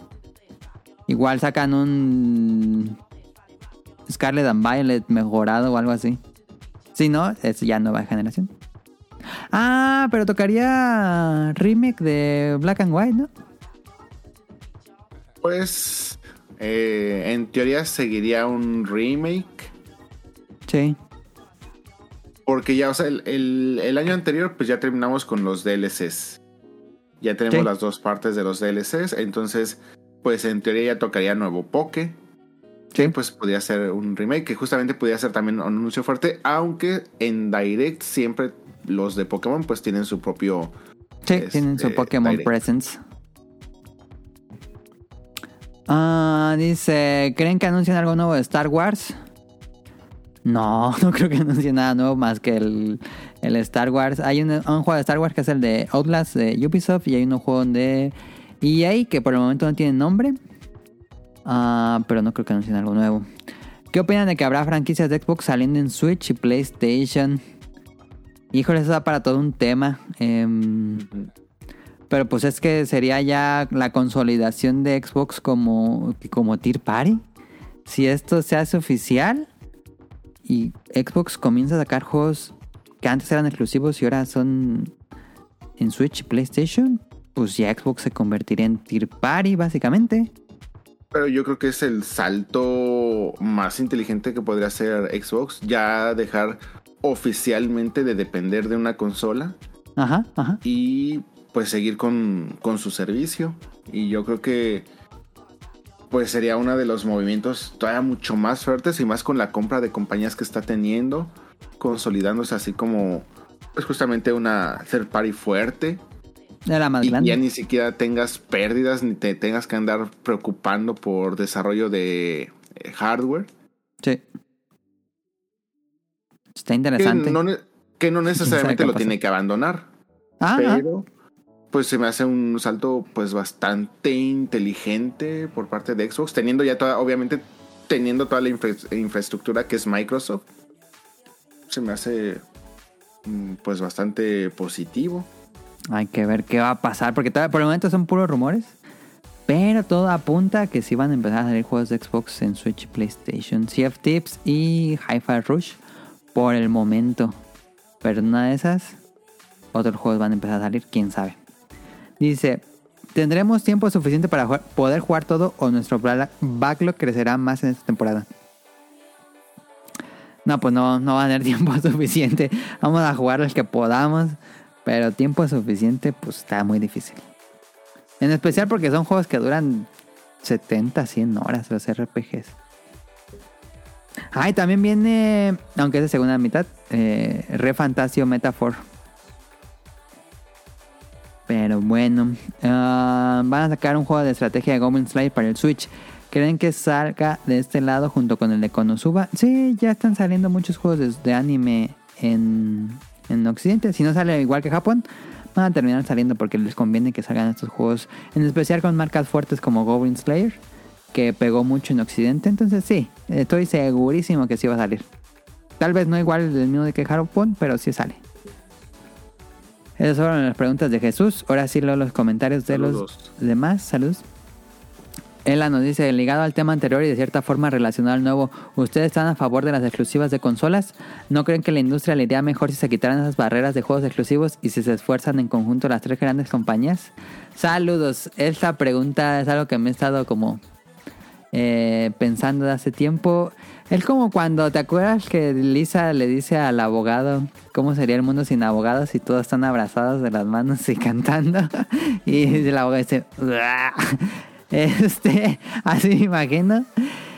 Am, creo que a mí no me gustaría, sinceramente. Creo que esta competencia y que cada uno tenga sus cartas fuertes y le dé cierta personalidad a la compañía es algo muy rico que tal vez se perdería si todas fueran buenas amigas y no hubiera tal competencia y que todo salga en todos lados. Siento que esa misma competencia hace que le dé el sabor a la industria y los desarrolladores eh, pues se esfuercen para que las consolas tengan cierta personalidad. Es como, tal vez es una analogía muy extraña, pero si hubiera un lenguaje universal se perdería mucho porque el lenguaje, eh, cada tipo de lenguaje eh, o la forma en que está creado cada tipo de lenguaje hace que las personas eh, creen sus ideas o piensen sus ideas de manera muy única de acuerdo al lenguaje de cada país, de cada lugar. Y si hubiera un lenguaje único, como que se perdería muchas las formas de pensar. Eh, como que eso, eso suena muy extremista, pero pues es, es bueno tener las cosas de cada quien, siento yo. ¿O, o tú qué crees, Ren? También No, da para un tema principal. Sí, sí, sí. Y este, estoy completamente de acuerdo. Yo creo que a lo mejor como consumidor nos sería mucho más fácil pensar en que el no tener eh, las barreras de las exclusividades, pues sería mejor para nosotros porque ya nada más compramos una consola y en Sí. esa misma consola o en esa misma plataforma pues podemos jugar absolutamente todos. Ajá. Que pues es donde le trataron de tirar incluso, por ejemplo, Google Stadia, Stadia. Sí, Stadia. Era en algún momento como que también su pensamiento así de, no, nosotros como casi casi plataforma independiente, este, vamos a poder tener casi todos los títulos, al menos no los que fueran exclusivos, pero mm, realmente uno, sí estoy como que muy acostumbrado como consumidor a consumir las distintas marcas. Me emociona muchísimo, por ejemplo, este año pensar en lo que nos va a presentar Nintendo como consola, como nueva plataforma, como el salto generacional del Switch.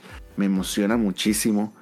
Y siento que el ya no tener exclusivos, pues me haría perderme esa parte de pues ya no hay nuevas consolas, ya no hay nuevos lanzamientos, ya no hay nuevo desarrollo de hardware.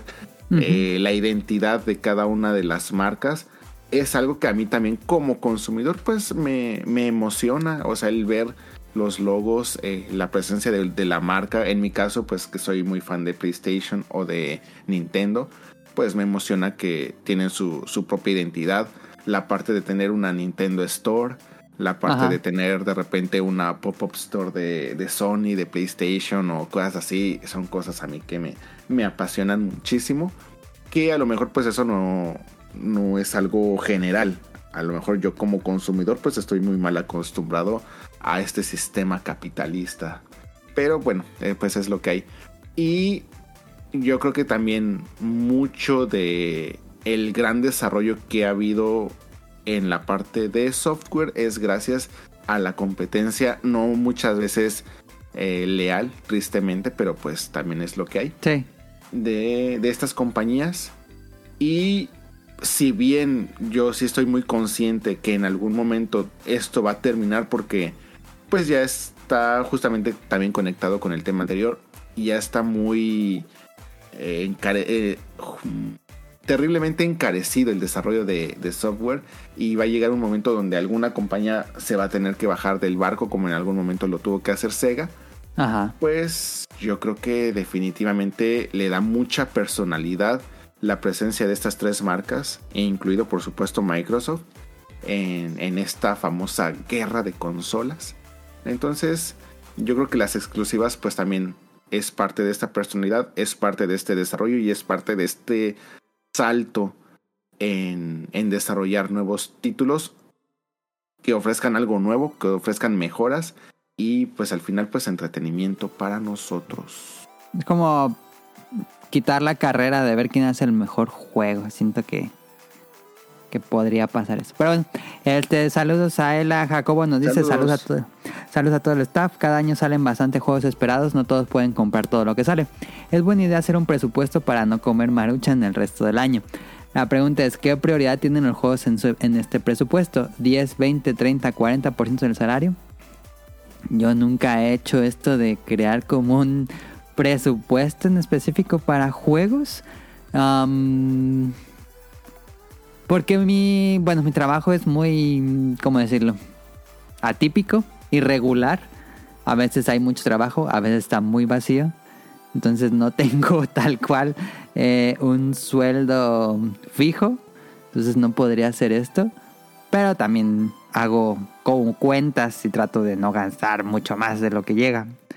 No sé, tú no, sí, sí tengo, bueno, yo creo que ya mucha gente que nos escucha desde hace tiempo o que me hacen el favor también de, de escucharme en tu espacio, pues se han dado cuenta que no me, me es muy complicado tener un orden financiero. Eh, malamente, por supuesto, este, si pueden, sigan mucho el, el consejo de, de, de Jacobo porque pues yo creo que es lo más, lo más sano y más si ya tienen familia y otras responsabilidades pues, mucho más fuertes.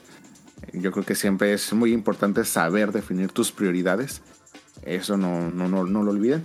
Y pues yo creo que es parte de lo que hago. O sea, tengo muy bien definido el dinero que yo necesito para subsistir aquí, que es pues pagar la renta, pagar mis servicios, cuánto gasto aproximadamente al mes de comidas, de transportes, etcétera.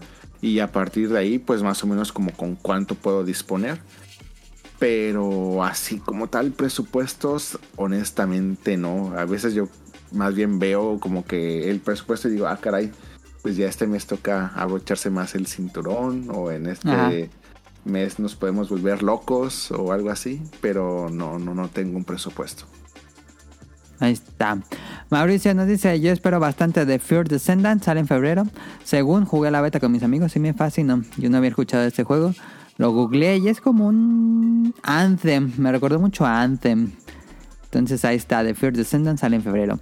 Hugo nos dice, ahorita le entro, le estoy dando al Final Fantasy VII Remake y está bueno, pero estoy dudando si comprar de lanzamiento la secuela o mejor esperar a que lo parchen y que esté en descuento.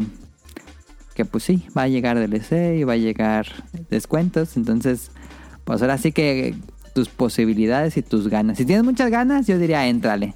Si no, pues espera un descuento, espera un DLC.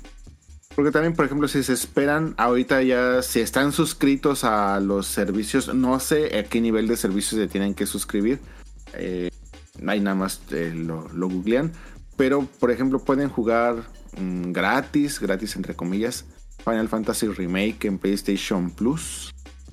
Ajá. Entonces, eh, también, pues yo creo que si se llegan a esperar cierto tiempo, que yo creo que va, va a ser mínimo un año, igual y en algún momento va a estar eh, disponible en alguno de estos servicios.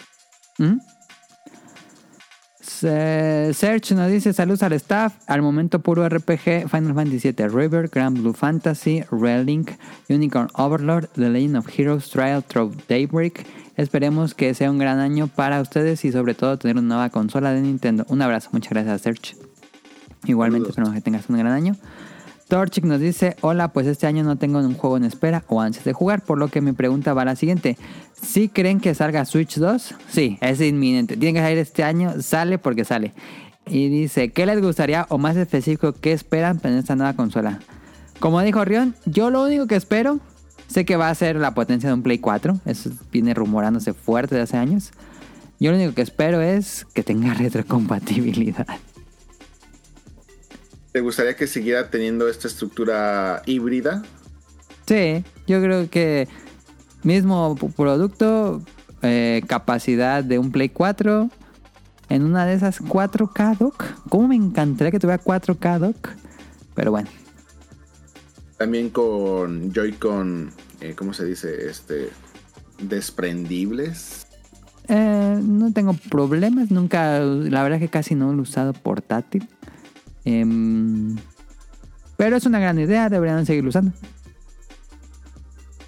Mismo, mismo hardware en cuanto a controles. Eso también estaría muy interesante si técnicamente lo que upgraden sería como el tipo dock pantalla y pueda seguir utilizando hasta incluso los mismos Joy-Con con todo su. Ah, siendo Nintendo, no creo.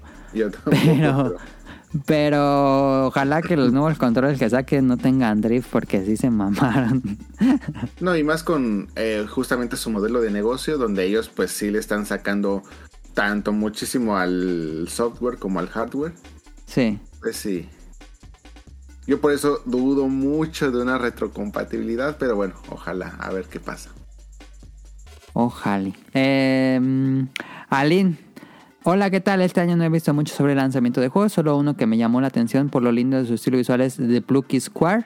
Está padre, es como un juego 2D de plataformas que, que va cambiando de medio. Luego es un juego 2D, luego es un juego 3D. Depende de dónde lo juegues, en una libreta, en una mesa. Está interesante el concepto, ojalá que el juego final sea tan interesante como el tráiler, porque luego es no, no coinciden. Pero ojalá que sí. Espero con muchos ánimos de escuchar este episodio para saber más sobre juegos nuevos. Les mando un saludo a todos y un abrazo. Muchas gracias, Aline. Abrazos de vuelta. Saludos. Y ahí está el tema principal. Quedó largo porque había mucho que platicar de esta primera mitad de año.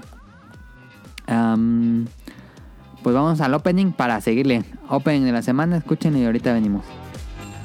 Opening de la semana.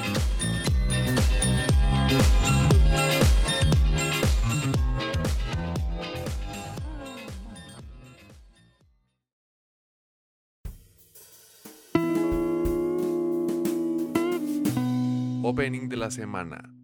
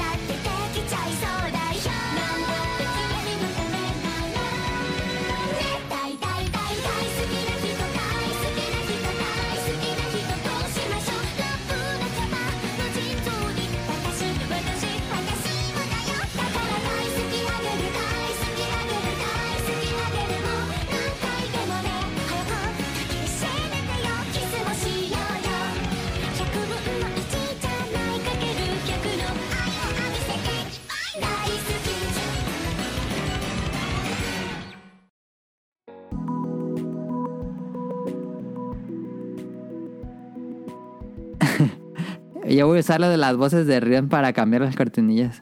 No, Em, no, no, la- las que tengo aquí están muy buenas. La canción que escucharon es Dai Dai Dai Dai Daisuki Nakimi E. De, bueno, está interpretada por todas las sellos de la serie. No es como un grupo en específico. Y la serie es de 100 Girls o las 100 novias que realmente, realmente, realmente, realmente, realmente, realmente, realmente, realmente, realmente te aman. Am, según yo en japonés igual, pero no lo puse. Este, em, y bueno, esta es una nueva serie que ya terminó. Fueron 12 episodios. Ya está confirmada una, segunda temporada. Esta es una serie harem. Y van a decir, o por lo general el estigma de las series harem, es que son series que se basan en el fanservice y generalmente son series muy malas o muy basura. eh, que buscan eh, generar ingresos con el fanservice. Y sí, esta es una serie harem. Eh, podríamos, a algunos sería una serie basura. Pero rescato cosas de esta serie. A ver, pero primero les digo de qué va. Esta serie nos cuenta la vida de Rentaro, un chico que acaba de terminar la preparatoria y que nunca ha tenido éxito con las chicas. Lo ha intentado muchas veces conseguir una novia y nunca, siempre lo rechazan. Eh, y por una cosa que pasa en Año Nuevo, una cuestión paranormal que es muy graciosa porque hacen un chiste muy específico de la cultura japonesa y una película japonesa. Eh, el dios que, bueno, como dios japonés, este, le da como en su hojita de vida, se equivoca y le pone que va a tener 100 almas gemelas en lugar de una.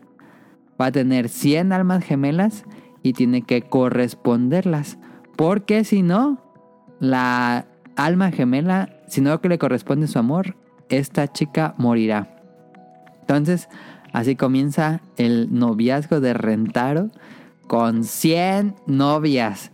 Y no las tiene así de golpe, sino que cuando inicia la preparatoria, eh, conoce a dos chicas y en cuanto las ve y ellas lo ven, sienten este efecto amor a primera vista y se enamoran inmediatamente. Eh, y así va a comenzar la aventura de Rentaro. Em, ¿Por qué vi esta serie? En primera, tiene una grandiosa animación. En serio, la animación es muy, muy, muy bonita. Y nunca baja de nivel. Algo muy difícil de ver en el género. Porque con las series Harem, el primer episodio está animado como por los dioses.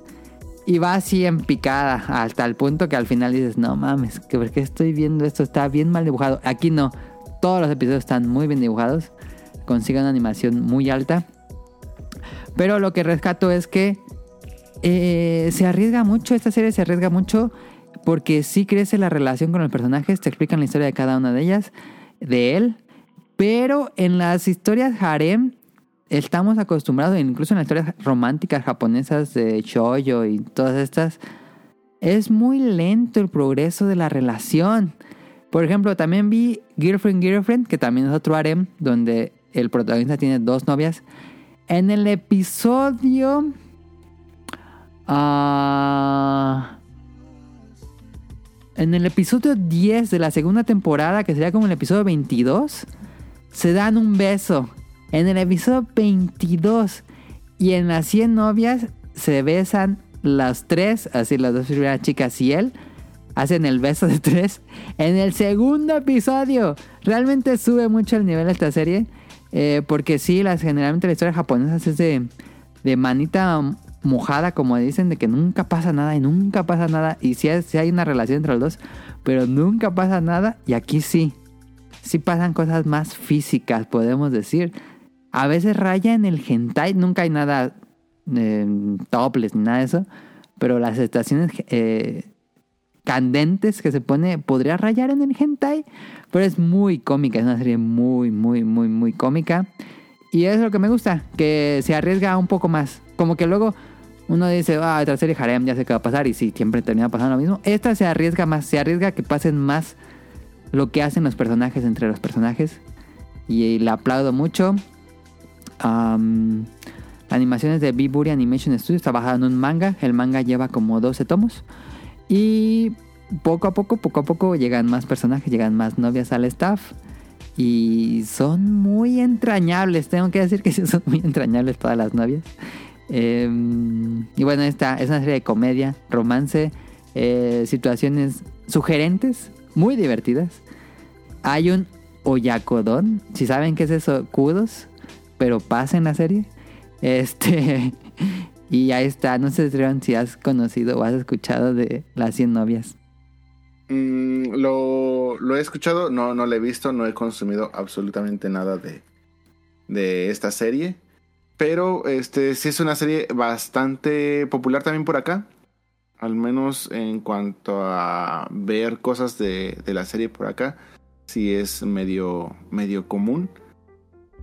Y pues bueno, yo creo que muchas de las series harem pues siguen mucho como que el tipo de romance japonés. Entonces, obviamente, pues en su objetivo, realmente como que el la meta de todo esto, pues es andar con la chica que realmente le, le gusta al protagonista o con quien descubre en- durante toda la serie, pues que le gusta y todo eso. Entonces, pues por eso son series que van más lento y que pueden pasar técnicamente toda la historia sin que sin que haya pasado absolutamente nada.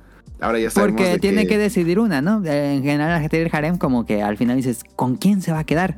Y aquí no, aquí se queda con todas. Ahora ya sabemos que a Millie le gusta en sus relaciones que todo sea rápido.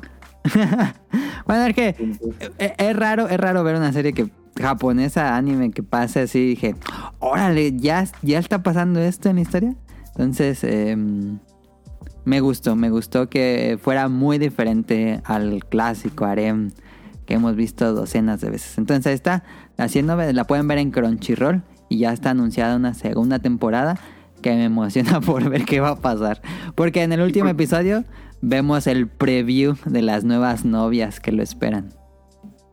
Y también es que aquí, en cuanto al contexto de un romance escolar, mm, realmente como que ya un beso sí tiene como que mucho peso todavía como que en un contexto Sí. cultural en Japón. Entonces, por eso yo creo que para nosotros pues así como que un beso pues sería hasta incluso hasta antes de andar. O sea, todavía cuando andas ahí como que en el romance Ajá. pues eh, no, no te parece nada nada extraño, cosas así. Pero, o sea, simplemente, pues yo creo que aquí lo podría eh, constatar. Si vienes a Japón, puedes estar aquí dos, tres semanas, un mes, mes y medio. Y yo casi, casi podría afirmarles que nunca van a ver a una pareja japona- eh, japonesa besándose. No. Entonces, sí es algo así como que todavía como que se conserva muy íntimo, muy privado Ajá, y muy ajá.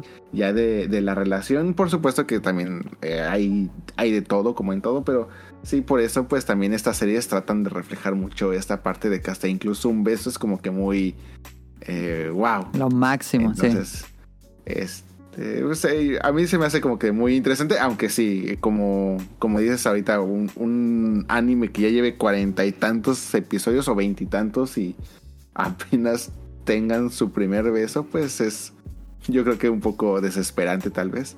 Sí, sí, sí, eso pasa. Pero aquí sí, aquí sí es este besos en cada capítulo, muchos besos, incluso entre chicas. Entonces ahí está. Em, vámonos ahora sí al random de esta semana. Rion, ¿quieres que hagamos un- una pausa para algo o la seguimos?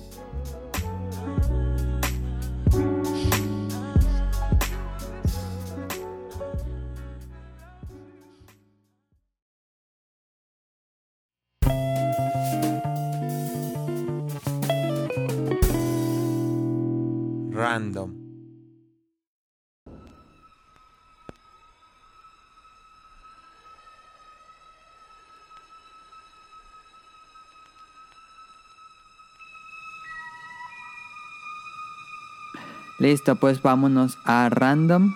Bueno, más bien, en random tenemos, eh, como le dijimos al inicio, eh, Rion fue la semana pasada al Final Fantasy Festival 2024 Tokio, eh, que es una un evento especial para la comunidad de fanáticos de Final Fantasy XIV, eh, porque si no me equivoco, en la segunda mitad de 2023 hubo este evento de fans para Occidente que fue en Las Vegas, creo, y ahora tocó el turno de Japón en Tokio, y pues creo que es, es, es, en teoría el mismo evento, pero ahorita que nos... que digo, que nos platique Rion, le voy preguntando. Se supone que este evento va siendo anual. Y a pesar de que sea anual, se trata de hacer en diferentes partes. Entonces, por ejemplo, este año, o bueno, lo que, compren- lo que comprendería desde el año pasado, fue Las Vegas, Londres, Tokio. Entonces, a veces nada más son dos sedes, de hecho generalmente son dos sedes nada más y tratan de hacer como que anuncios importantes o relevantes dentro del título y hacer algunas actividades para todos los fans, entre ellas por ejemplo conciertos, eh, dinámicas por ejemplo de tanto dentro del juego como mm, dinámicas eh, fuera de, digamos, para ser presenciales, no, no dentro del juego. Este año justamente coinciden cosas importantes. Se cumplen 10 años desde que se revivió el juego, desde que salió a Real Reborn, Ah, que Ron es, Reborn, ajá. eh, digamos, ya la, la reedición del título después del 1.0 que digamos que fracasó, lo tiraron y dijeron vamos a hacerlo de nuevo. Entonces ya llevamos 10 años de Final Fantasy XIV como lo conocemos eh, ya en forma. Coincide también que este año va a salir la nueva expansión. Cada expansión va teniendo eh, diferentes actualizaciones, pero por fin este año vamos a tener ahora sí una nueva expansión. Y ya se cerró en la expansión anterior, que fue Endwalker. Se cierra ya completamente el ciclo de lo que de la historia que venimos contando desde A Real Reborn hasta Endwalker. Entonces ya por fin se cierra como que eh, esta, esta historia. No quiere decir de que en todo, en todo este tiempo era la misma historia sin ningún tipo de cambio. Siempre había diferentes historias, pero digamos que había una línea principal o una línea importante. un que iba arco argumental. Sí. Entonces, este ya por fin se cierra. Entonces se abre con esta expansión Uno que va a salir este año en verano. Pues uno nuevo. No sabemos para dónde va a ir. No sabemos eh, qué pudiera pasar. Ya tenemos como que mucho contexto con el nuevo trailer. Y Ujú. también con esta expansión va a haber una nueva raza. Mm, tú puedes elegir tu personaje. Tenemos hasta ahorita ya 6, 7 razas distintas que puedes elegir para tu personaje. Y en esta se va a eh, agregar una nueva raza que va a ser únicamente de sexo femenino. Es un personaje que tiene como aspecto de un león humanoide. Ok. Entonces va a estar como que también eh, interesante. Se agregan dos nuevos trabajos, que en realidad van a ser tres. Dos nuevos trabajos que vas a poder elegir para tu personaje. Y hay un otro tipo de trabajos que siguen, digamos, sus propias misiones. Con este tipo de trabajos, que hasta Ah, ahorita ah. nada más es Blue Mage, no puedes entrar a jugar con, o- con otras personas, sino tienes que jugar tú solito en diferentes tipos de misiones o misiones exclusivas para este trabajo, o bien te puedes juntar con gente que esté haciendo el mismo trabajo, que es Blue Mage. Entonces, digamos que son trabajos muy OP, porque están, pues realmente están pensados para contenido individual. Y se va a agre- agregar un nuevo trabajo que va a ser para eh, que juegues individualmente, que va a ser Beast Master. Entonces hay mucho, mucho contenido que va a salir este año. Todos esperábamos que en este Fan Festival, porque ya es el último Fan Festival de lo que sería Antes de la 2023, salida. Aunque ya este es propiamente 2024, porque ya fue en 2024. Ujú. Eh, todos esperábamos que ya tuviéramos fecha de lanzamiento, que ya tuviéramos cuáles iban a ser las ediciones especiales o los diferentes tipos de ediciones en las que iba a salir y cosas así, pero eh, luego, luego que se que empezó el evento, pues nos dijeron que va a tomar un poquito más de tiempo, que sí va a salir sí, sí o sí en verano, pero que todavía no querían arriesgarse a decir una fecha de, de salida. Entonces que les diéramos un poquito más de tiempo. Entonces todavía no tenemos fecha confirmada oficial ni cuáles ediciones van a salir. Pero realmente es un evento. Es la primera vez que yo asisto a un fan festival de Final Fantasy. Y es un evento 100% creado para la comunidad, tanto para que te hypees, para que te sientas parte realmente de una comunidad. Ajá. Y yo creo que para que man- permanezcas fiel al título, a la marca, a todo lo que esté pasando en torno a Final Fantasy XIV. No, no sabía muy bien qué esperar. De hecho, yo hasta iba preocupado porque decía, ay, pues siento que va a haber como que mucho tiempo muerto entre actividades y actividades, como que no va a haber mucho que hacer o cosas así. Porque pues decía, pues es que ¿qué, qué más vas a hacer? O sea, pues te van a poner ahí una computadora para que pues entres a jugar y, y ya, tal vez. Pero no, realmente hay muchísimas cosas que hacer. De entrada, fueron dos días. Cada día pues tiene su propio tipo de actividades. Abren justamente con la presentación del el nuevo título. De hecho, abren con el trailer ya completamente expandido. Porque en estas tres sedes nos fueron como que partiendo el trailer. Para justamente presentarnos las nuevas... eh, los nuevos atributos que va a tener esta nueva expansión. Entonces empezaron en Las Vegas, en London nos pusieron el trailer ya un poco más extendido y ahorita ya en Tokio nos pusieron el trailer final que ya presentan ahora sí todos los jobs, todos los agregados, etc. Entonces abren con eso, se hace como que una presentación de todo lo que va a traer eh, la nueva expansión, va a haber un upgrade también eh, gráfico, se va, ya se va a ver un- una mejora gráfica del título porque pues ya es un título que lleva 10 años. 10 años. Sí, sí, sí. Entonces ya va a haber un upgrade gráfico también. Eso también me, me emociona bastante. Y a partir de ahí, pues ya empiezan a haber tanto eventos en el escenario principal.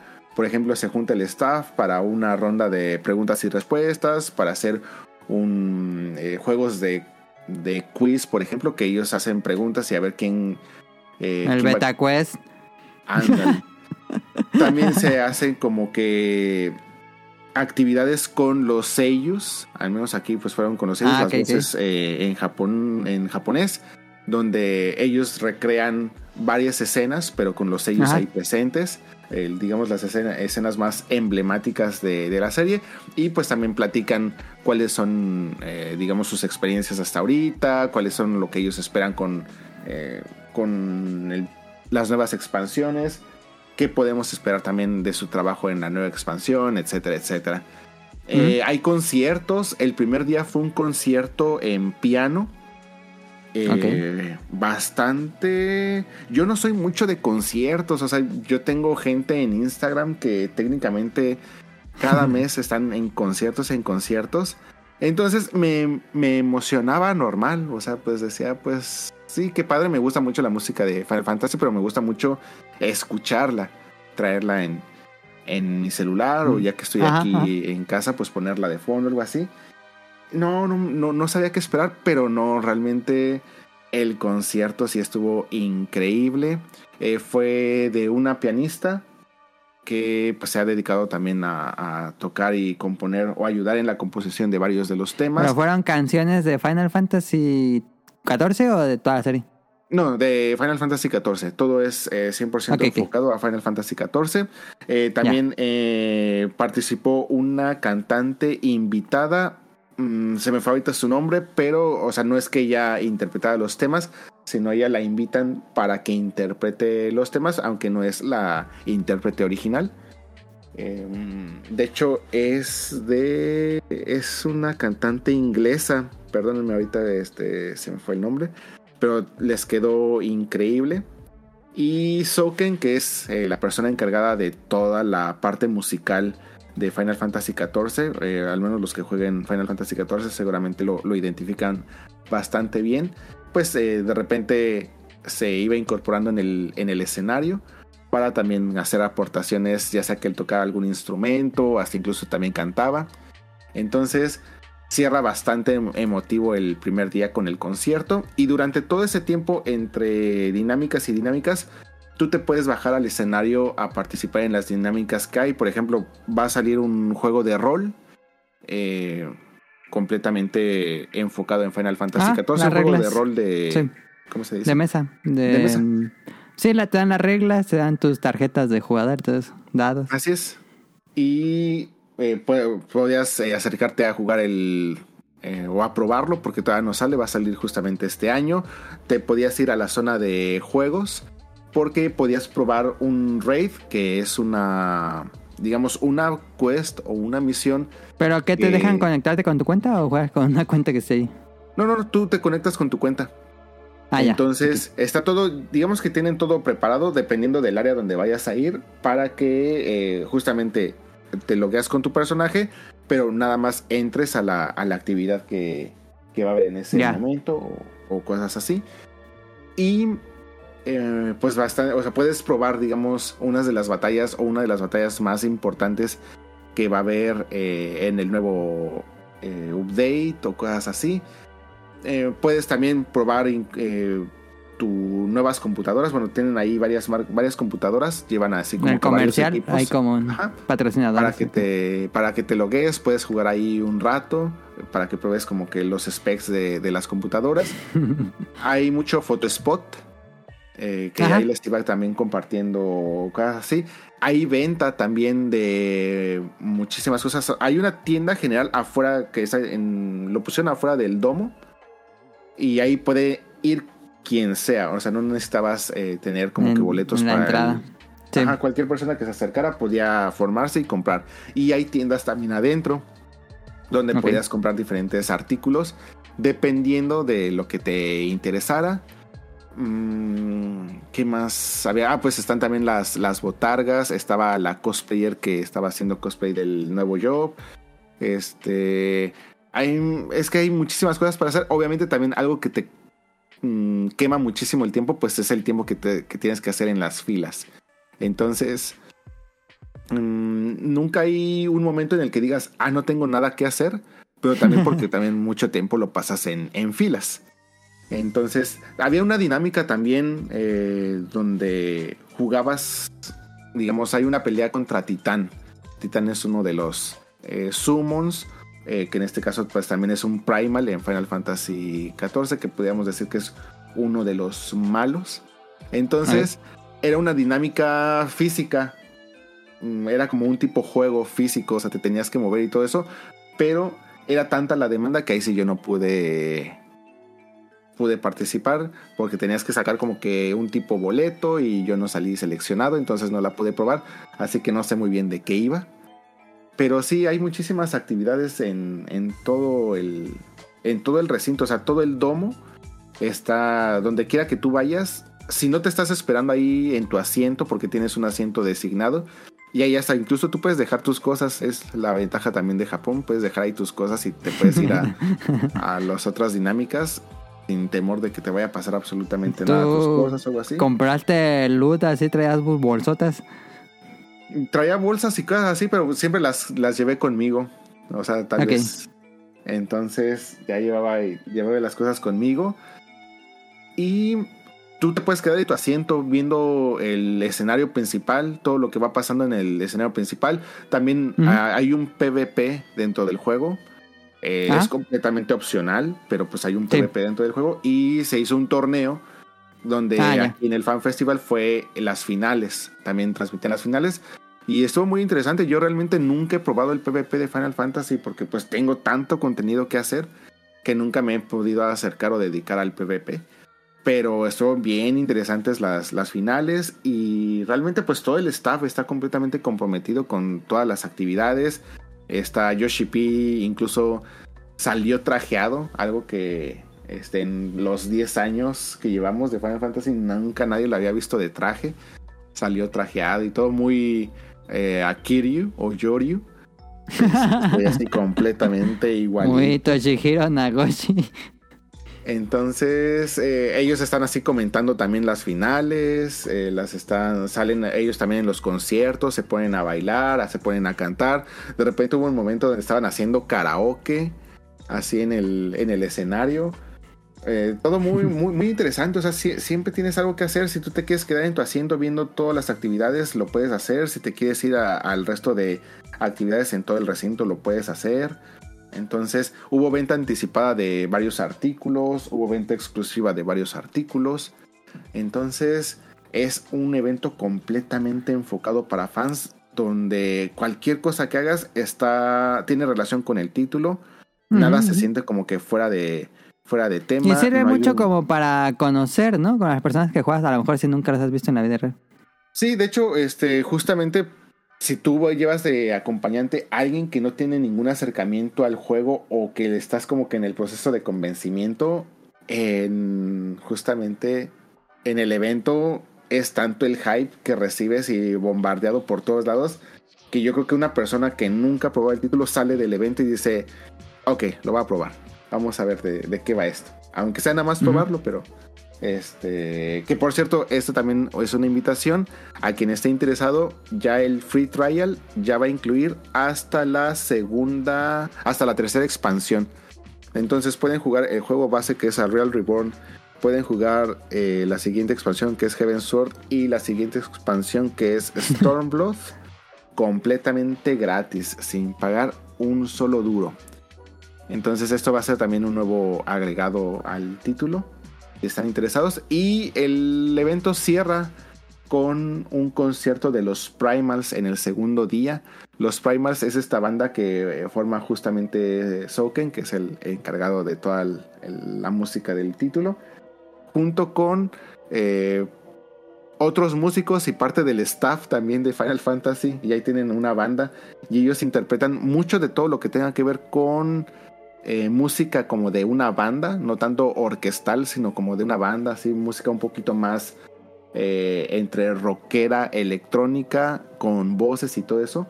Es de esta banda de los Primals. Y muy, muy emotivo el, el concierto. Te, te hypea mucho porque te ponen también en las pantallas el, el escenario de cuando estás peleando. Ge- Generalmente ellos avientan muchas de la música de los jefes, de los Ajá. raids o de las eh, dungeons o cosas así. Entonces ya son batallas pesadas.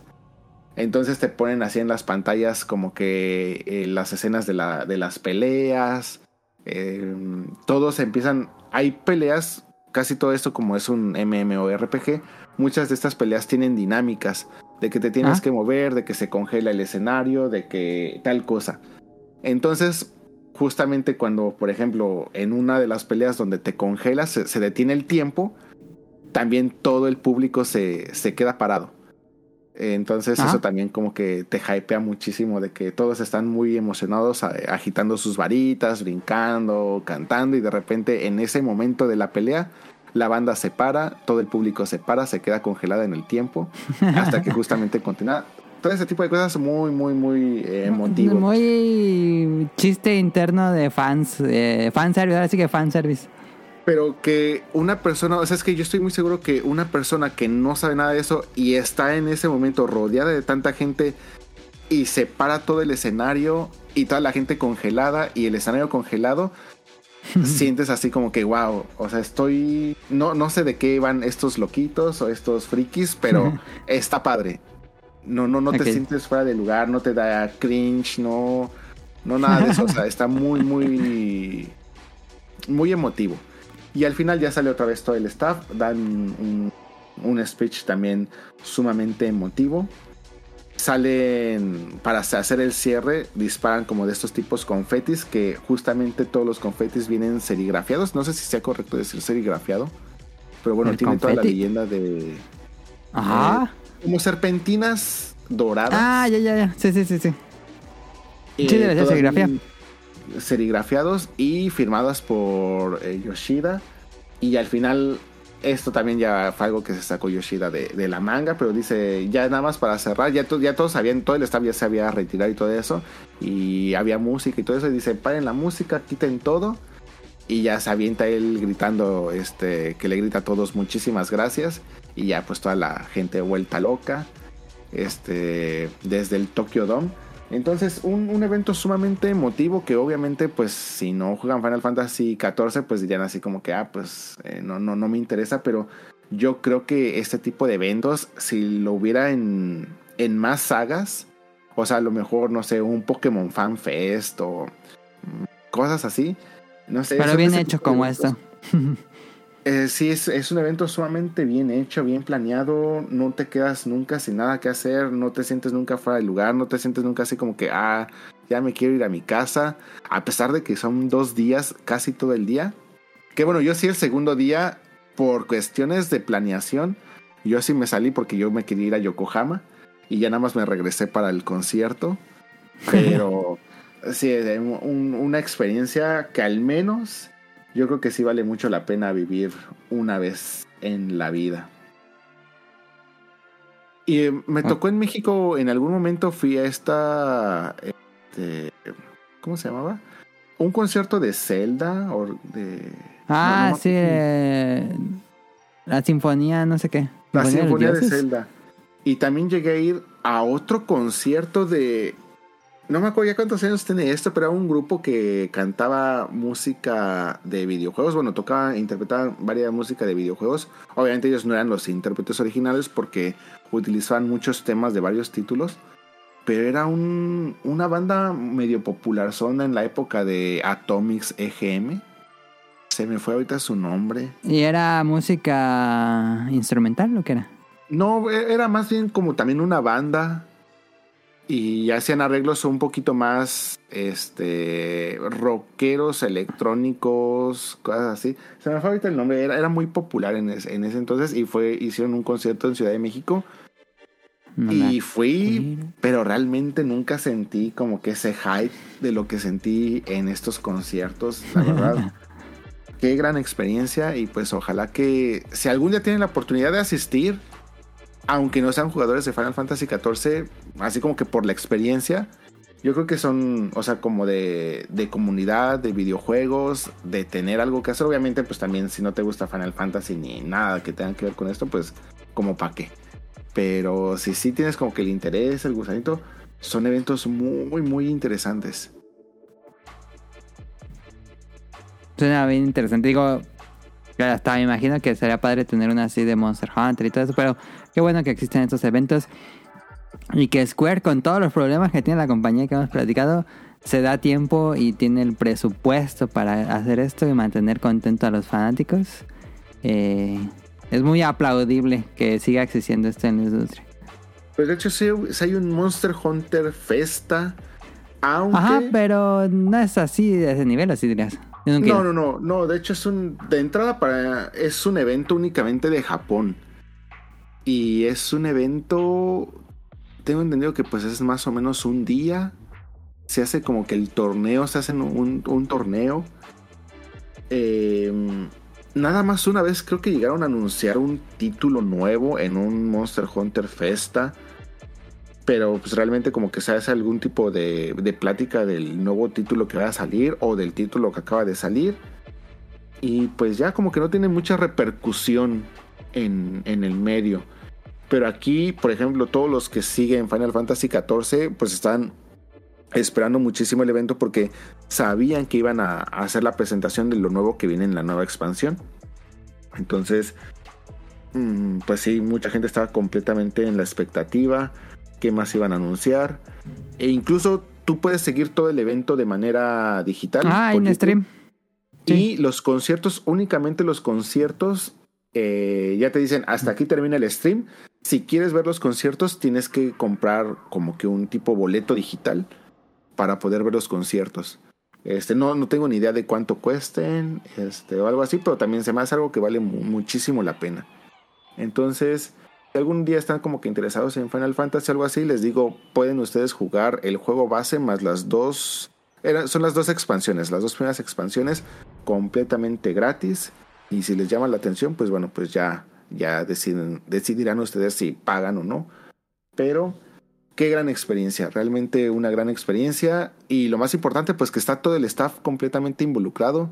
No es así como que mandan ahí a un No es como presentador o que contrataron un tercero. Sí. todo el staff es completamente todo, todo, todo está eh, 100% organizado por el equipo y el staff de eh, Final Fantasy XIV. Ahí está el Final Fantasy, o bueno, Fan Festival, Final Fantasy Festival. Eh, vámonos a Cómprame, que también nos va a platicar Rion de este producto que les dije al inicio del programa. Así que vámonos directamente a la siguiente sección.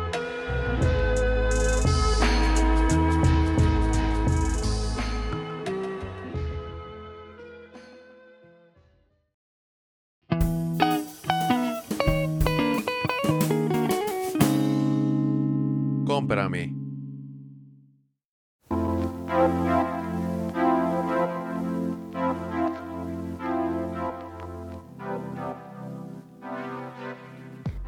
Con PlayStation Portal.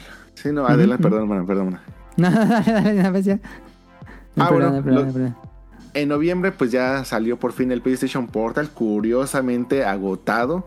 Yo honestamente pensaba que. pues, Extrañamente agotado, sí. era un accesorio que, pues honestamente, yo, hasta incluso yo decía, pues, ¿para qué lo voy a utilizar? Pero completamente agotado y a la fecha sigue agotado. Y de hecho Sí. yo pensaba que ya había salido oficialmente eh, también en México algo así, pero ahorita No, que nada. dijiste al principio del programa, me voy enterando que no. Solo salió en Estados Unidos y también agotado. Ahorita no se puede conseguir. No, está completamente agotado en todos lados. Eh, realmente, ¿qué es el PlayStation Portal? Realmente es una manera de jugar de manera inalámbrica o de, digamos, de una manera independiente al. PlayStation. A tu tele. Pues, pues sí, más bien es a tu tele, porque eh, necesitas sí o sí pues tener eh, un PlayStation, Un PlayStation 5 5.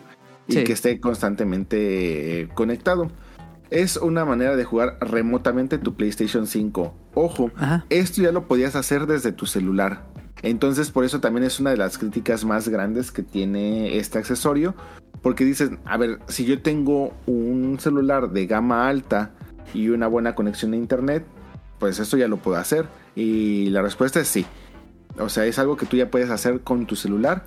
Y incluso pues tú agarras un DualSense, lo conectas a tu celular y tú puedes jugar perfectamente o hacer lo mismo que puedes hacer con el PlayStation Portal desde tu celular.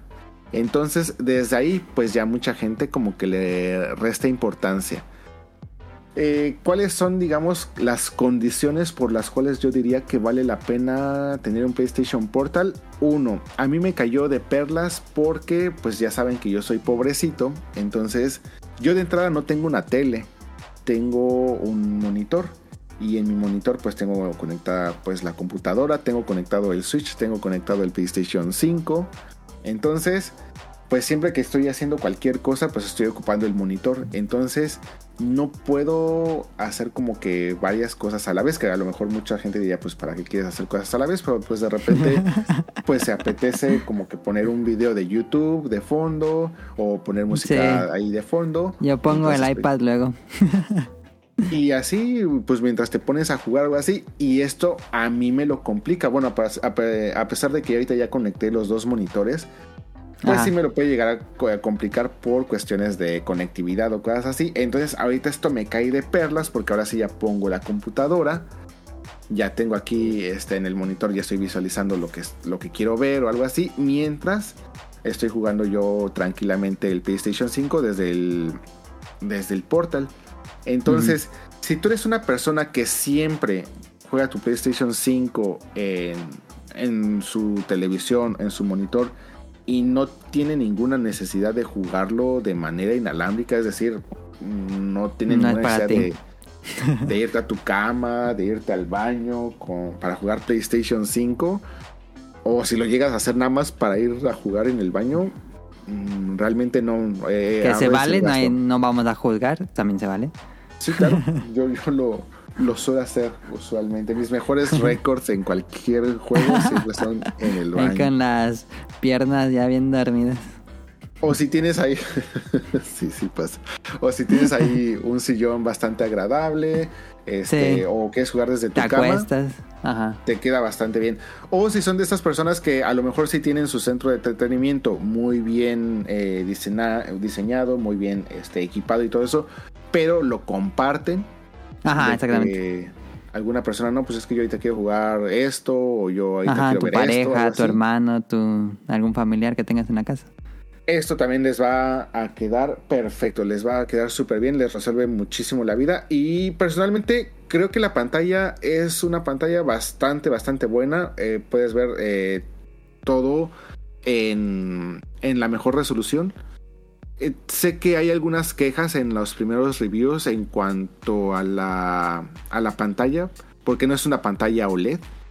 Entonces, pues, yo creo que pudiera. Tiene mucho para mejorar No la pantalla, pero. no es tan colorida como el Switch OLED, pero eh, sirve para lo que es. Así es, de hecho es una pantalla LCD. Entonces, eh, al menos lo que te va a dar es una definición increíble. A mí me gusta muchísimo cómo se ve. Y más Ajá. porque lo, lo- lo juego en interiores. Creo que la principal queja es de que... es de que lo juegues afuera y que Ajá. el reflejo te dé el charolazo. Justamente. Entonces, en esa parte y de que pues no es una pantalla OLED, eh, son las principales quejas, pero al menos para jugarlo en interiores eh, funciona de maravilla. El segundo gran problema, si ustedes no tienen una conexión a internet estable, eh, es Ajá. decir, que ustedes realmente, si llegan a, son las personas que cuando están Que jugando, muy lejos del modem o algo así. si están lejos del modem, si son personas que tienen problemas de conexión, de que a cada rato se les caiga, de que tengan Ajá. problemas de, de lag, de que tengan eh, a lo mejor un pin bastante alto, eh, que les esté dando problemas de cualquier tipo su conexión a internet, esto tampoco va a ser para ustedes.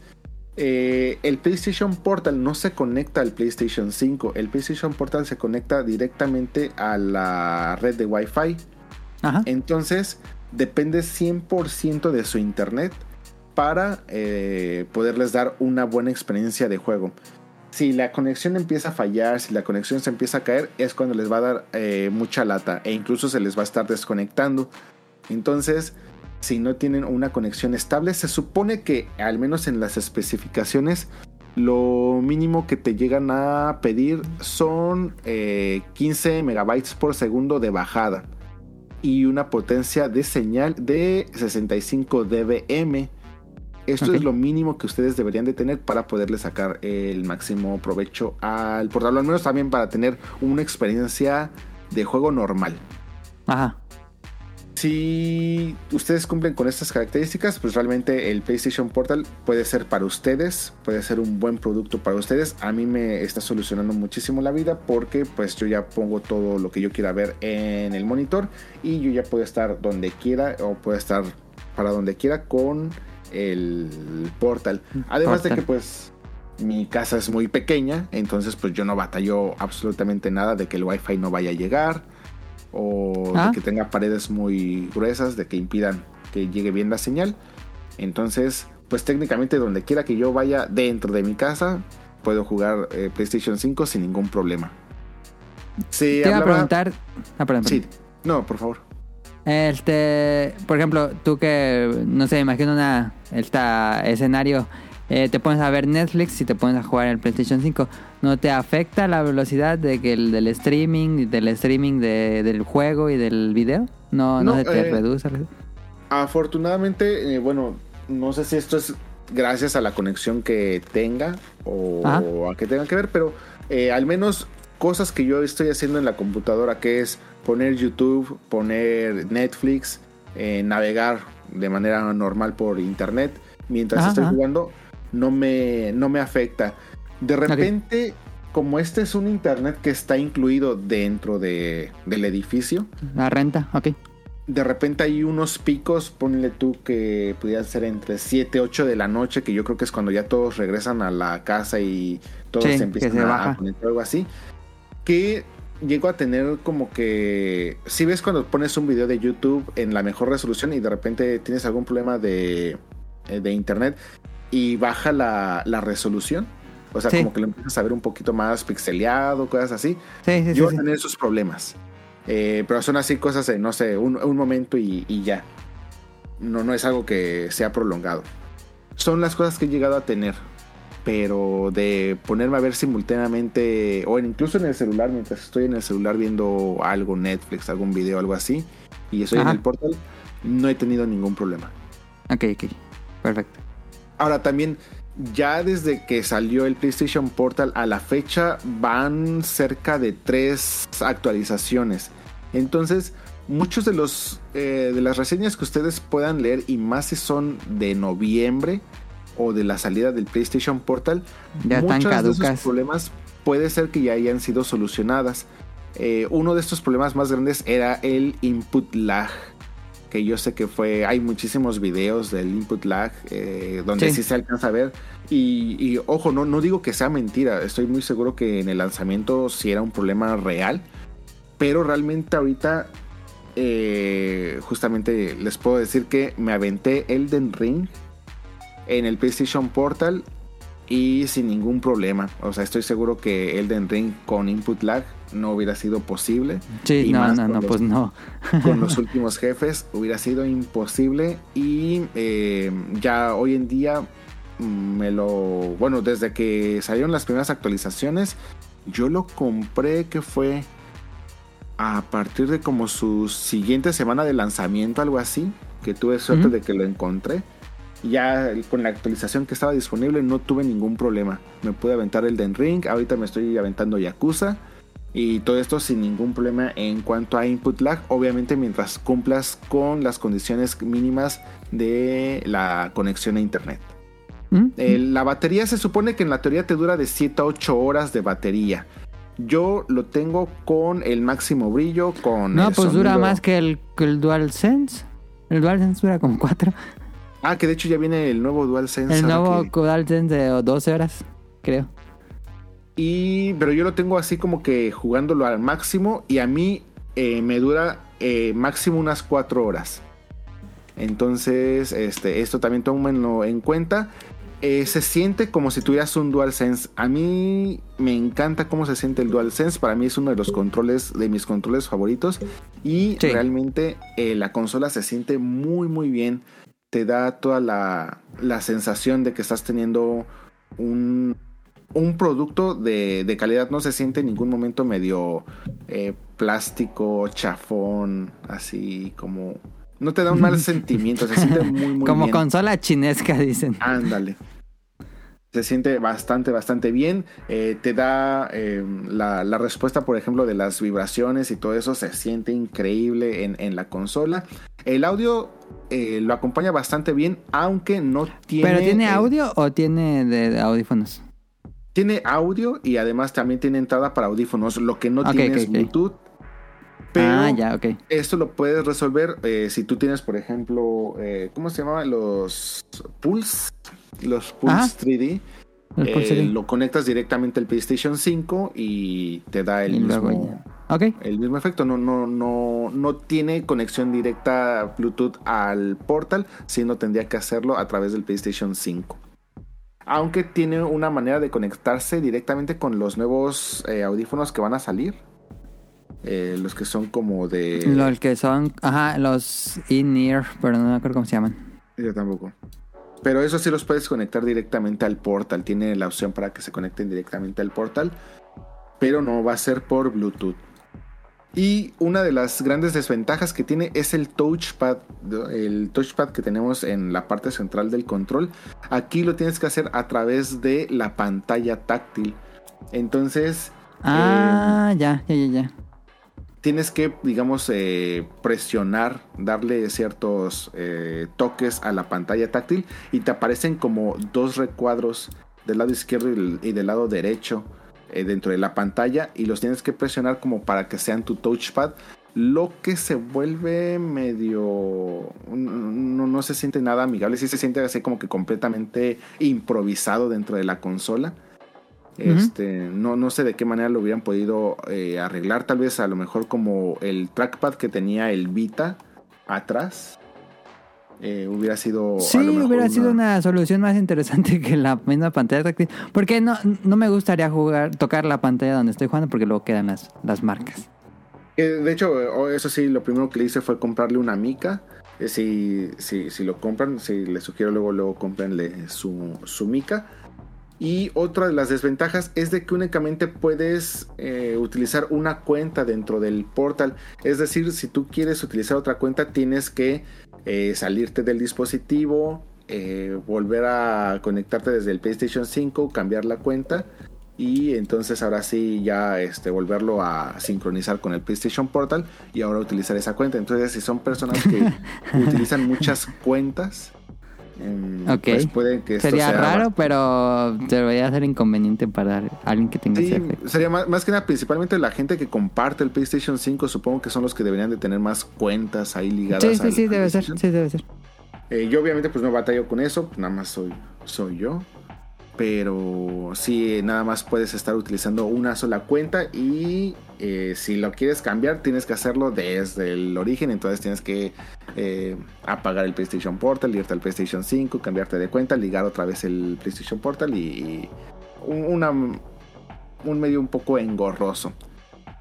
Este, fuera de eso, pues realmente a mí me ha gustado muchísimo. eh, se me hace bastante cómodo. Me gusta muchísimo cómo se siente. Tiene un precio de 200 dólares o 30 mil yenes.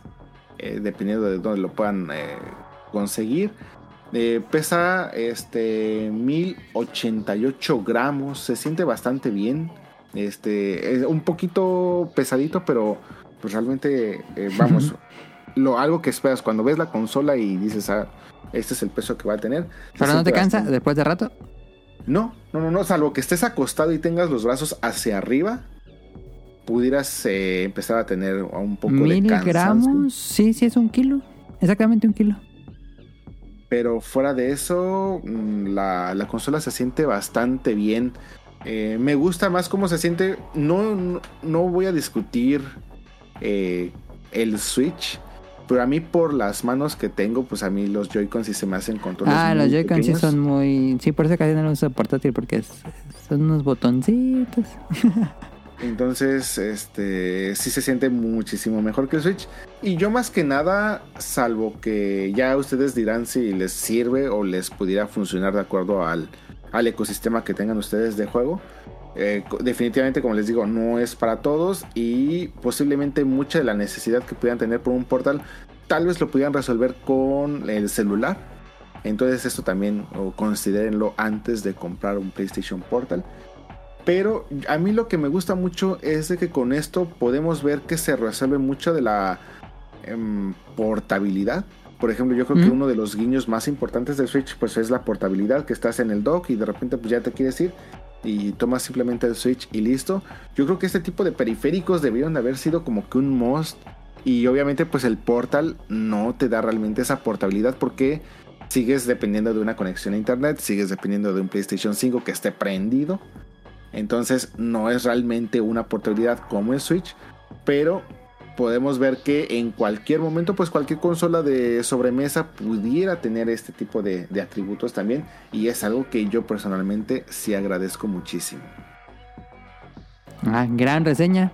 Yo no había visto ni una reseña, creo que no había visto nada de información, tal vez porque no es un producto que estoy muy interesado, pero es interesante conocer tu punto de vista de este producto tan escaso. Tal vez sea que esté el caso porque PlayStation no tenía como mucho volumen de unidades producidas porque tal vez pensaba que no iba a vender tanto como le pasó con el PlayStation VR 2 que se le quedaron en anaqueles. Em, pero ahora sí, tal vez limitó y por eso esté súper agotado.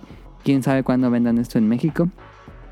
Pero es interesante. Eh, es una buena opción oficial que muchos piden que de nuevo un PSP o de nuevo jugar algo así portátil. Esto no es tan portátil porque tienes que tener un PlayStation 5 prendido.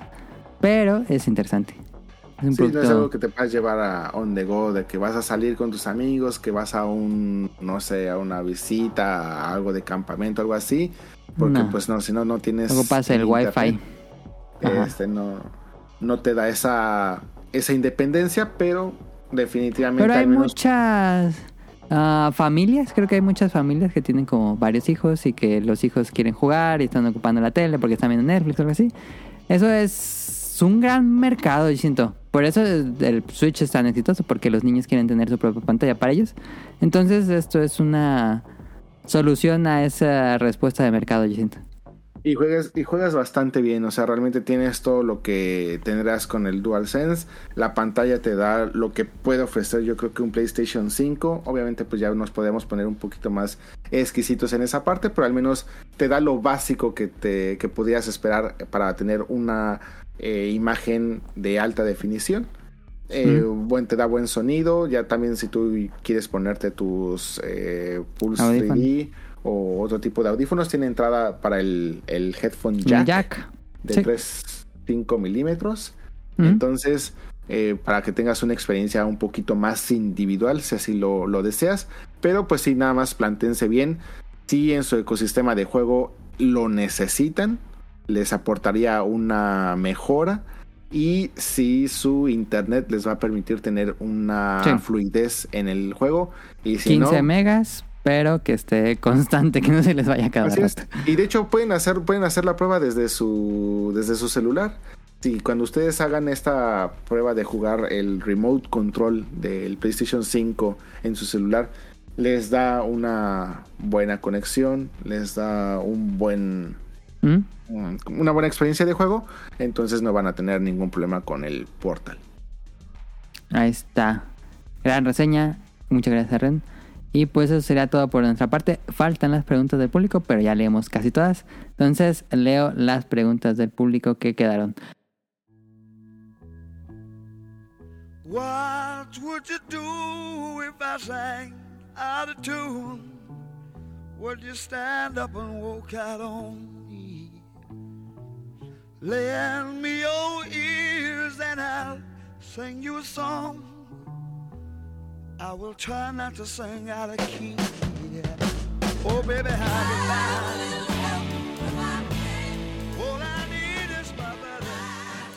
nos dijo que es su juego más esperado de Final Fantasy VII. Saludos al staff invitados. ¿Cuál es el pan pastel favorito? Pues ya sabes, pues Cadasco, ya sí, Lo ¿cómo hace a propósito, lo hace a propósito para que peleemos aquí entre el melon pan y la concha de vainilla. Pero no está cara, que es la que se triguea cuando digo que el melon pan. Entonces ahí está. Ya saben cuál es el mío, para qué se hacen. ya saben cómo soy, para qué me invitan. Eh, Rion, pastel, pan favorito. Digo pastel, no, porque no tengo el pastel, pero. ¿Pan favorito, concha de vainilla? O sea, melon pan. No. No. Pero a ver, ahora que viniste recientemente, probaste mm, de más variedad de melon pan. ¿Tienes ahora un favorito? ¿Cuál es el que debe de comprar la gente? El de ah, probé el de- melon pan en tiras. Qué rico, melon pan en tiras, porque eh, te comes una tirita y guardas el resto. Entonces yo me lo estuve comiendo todo el día. Eh, y sabe igual a melon pan, pero es así unas tiritas de pan que tiene la cubierta de melon pan. Eh, probé más panes. em, un gran favorito es el melon pan que tiene chispas de chocolate, ese me gusta mucho. Ah, y bueno, muchos, muchos otros panes que estuve probando de queso, de que tienen relleno de chocolate. El Am, Ultimate Melon Pan, ¿de dónde? La gente ahorita que venga, que no sea tampoco de una, porque creo que también probaste de algunas panaderías, eh, digamos, independientes. Pero si la gente va por un melon pan del Lawson, del Seven, del Family, ¿cuál es el que debe de ir y decir, ah, con razón, Millie es su favorito?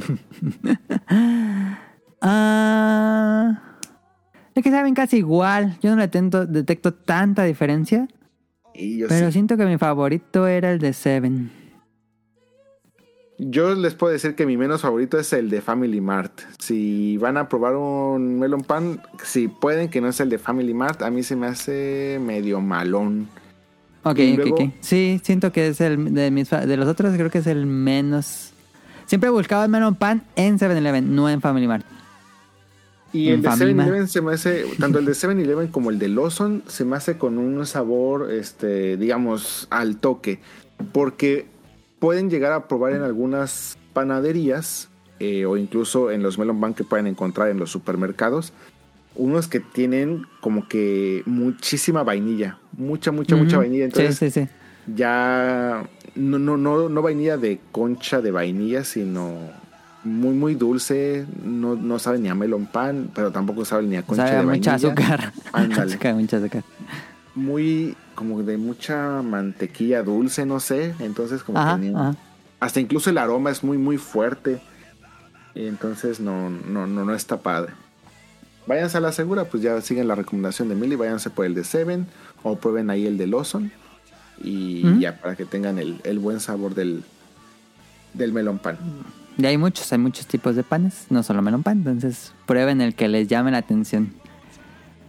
Ah, ¿Alguna vez se han arrepentido de comer algo que parecía que les iba a gustar y resultó que no? Mm, pues yo creo que sí, pero... Oh, Bueno, mientras piensas, eh, yo también debo, de tener muchísimos platillos que eh, yo y más que soy bien remilgoso, pero ahorita no me acuerdo así de alguno, pero por ejemplo, cuando desde que llegué aquí estaba buscando intentando muchas papitas como para Ujú, buscar las algún Calvi. sustituto de de rancheritos o de rufles o cosas así. Y casi todas las papitas tipo... Hay muchas, van a encontrar muchísimas variedades de papitas que dicen tacos, o sea, sabor tacos. sí. Casi todas saben bien feo. O sea, y, y está Sabe a gacho puro porque, químico, sabe a puro químico. Porque tienen como empaques muy ricos. O sea, ves el empaque y Sí, dices, ah, sí, esto sí, se ve sí, sí. rico. Sí. Y no, no están buenas. Entonces... A mí me gustan las de, de papas, pero igual porque fue como gusto de que tuve pocos días ahí. Las que saben a pizza. Hay muchas que saben a pizza, Ah, sí. pero las que probé me gustaron mucho. Y de hecho, no, es, no sé si esto sea, eh, digamos, edición especial, pero bueno, una de las marcas de pizzerías locales más importantes se llama Pizzala, o Ujú, Pizzala, como quieran pronunciar la, la palabra. Y luego en los combinis, generalmente en los 7-Eleven, tienen una cajita como de esas de Pizzala, o sea, como si fuera cajita de Domino's individual, Ujú. este, así chiquita. Pero es obviamente de pizzala y obviamente la abres y adentro tiene una bolsa de papas sabor pizzala, se supone. Y están Ah. también buenardas ahí si las encuentran. Si tienen la suerte de que haya mientras... Ahorita están, ahorita justamente están. Si tienen suerte de, de verlas, eh, pruébenlas. Igual y les, les, puede, les puede agradar. Sigo pensando, pero no me acuerdo de algún... Es que estoy seguro que sí, pero... mm, Si me acuerdo les digo. Y bueno, muchas gracias a Cadasco por las preguntas. Serge nos dice, ¿cuáles fueron sus impresiones sobre los Zoids de colaboración de Monster Hunter? Gracias. ¿Turrian? Mm, no soy fan de los Zoids y Yo la tampoco. primera imagen que mostraron eh, donde se veía nada más así como que la parte de las cabecitas Ajá. me gustaron mucho, pero ya ahorita que ya vi las imágenes completas ya no se me hicieron así como que tan padres, pero yo creo que pues nada más me voy a ir por el Rátalos porque pues es Rátalos y al Magna Bueno pues yo creo que ese sí lo voy a dejar pasar tal vez. Está Eh, muy no que flaco, Magna Malo. Y también, pues quién sabe qué otros vayan a anunciar o algo así, o si tengan planes de anunciar más o vayan a hacer nada más ¿Quién esos sabe? dos. Sí, no Y también falta ver el precio. Y falta Sí, ver qué cierto. tan fácil va a ser conseguirlos, porque también sí tengo que hacer como que tres maromas hacia atrás para comprar uno. Mm, pues tal vez puedo prescindir de ellos, pero me, me llama la atención el Rátalos por ser Rátalos, pero hasta ahí. Sí, no, no se parecen tanto a los monstruos de Monster Hunter. Pero bueno, ahí está la colaboración. En Spotify nos dejaron un comentario en el último episodio. Don Gris, muchas gracias. Los quiero mucho amigos del podcast beta. Que tengan un buen año. Muchísimas gracias. Don Gris, igualmente pasa un excelente año. Nuestros mejores deseos para este 2024. Y bueno, digo los saludos y nos retiramos. Eh, Comienzo con Kamui. Ca- eh, Saludos a, a Kamui. Ya Lo pueden escuchar en Pixelana, que todavía no regresa de vacaciones.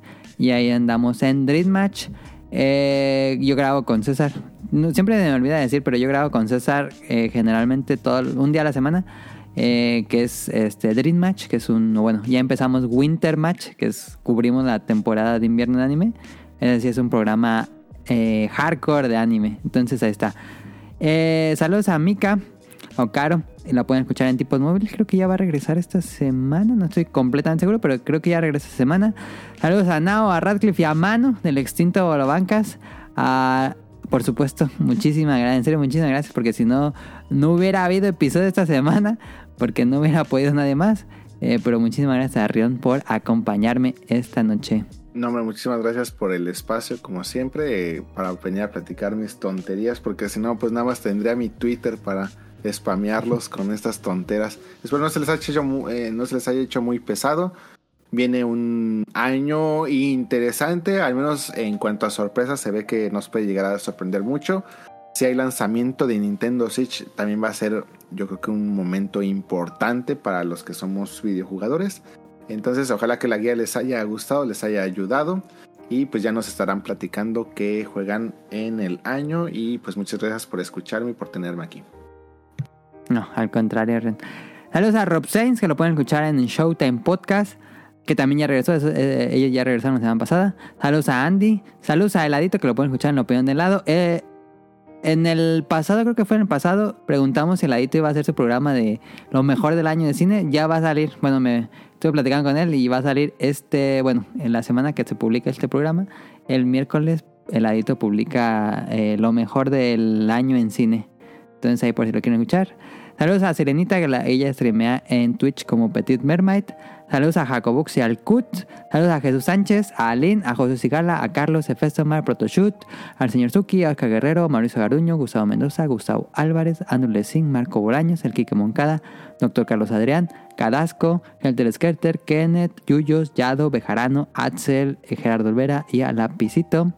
Y pues ahí están los saludos. De nuevo, les recomendamos si quieren seguirnos en Twitter. Estamos como Podcast Beta. Es bastante activa la cuenta, aunque en estas fechas eh, hubo- hay menos lanzamientos porque ah, tenemos efemérides y enero estaba medio muerto, entonces no hay tantas efemérides, pero ahí voy apoyando. Eh, y si nos quieren seguir, estamos en Apple, en iBooks y Spotify. Y si quieren, si les gustó este episodio o si nunca lo han hecho, eh, les agradeceríamos que le pongan ahí las... Que los califiquen, califiquen el podcast en las estrellas que ustedes consideren. Ahí en iBox, en Spotify y en Apple Podcast es muy fácil, nada más ahí ponen las estrellitas. Y les agradeceríamos para tener más calificaciones. Um, y ya si quieren pueden dejar un comentario. En, en Spotify pueden dejar el comentario por cada episodio.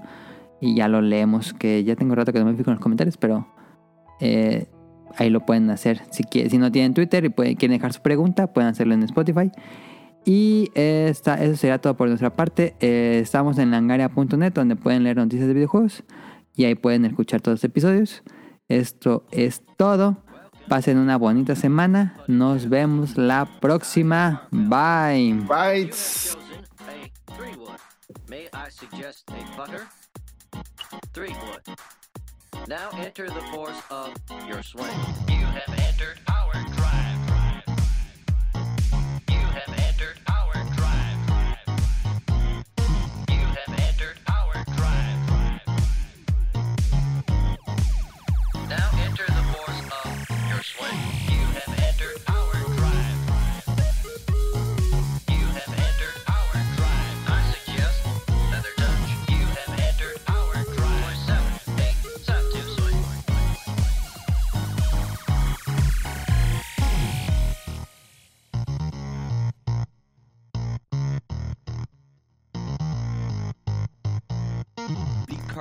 Carvalho's putting challenge.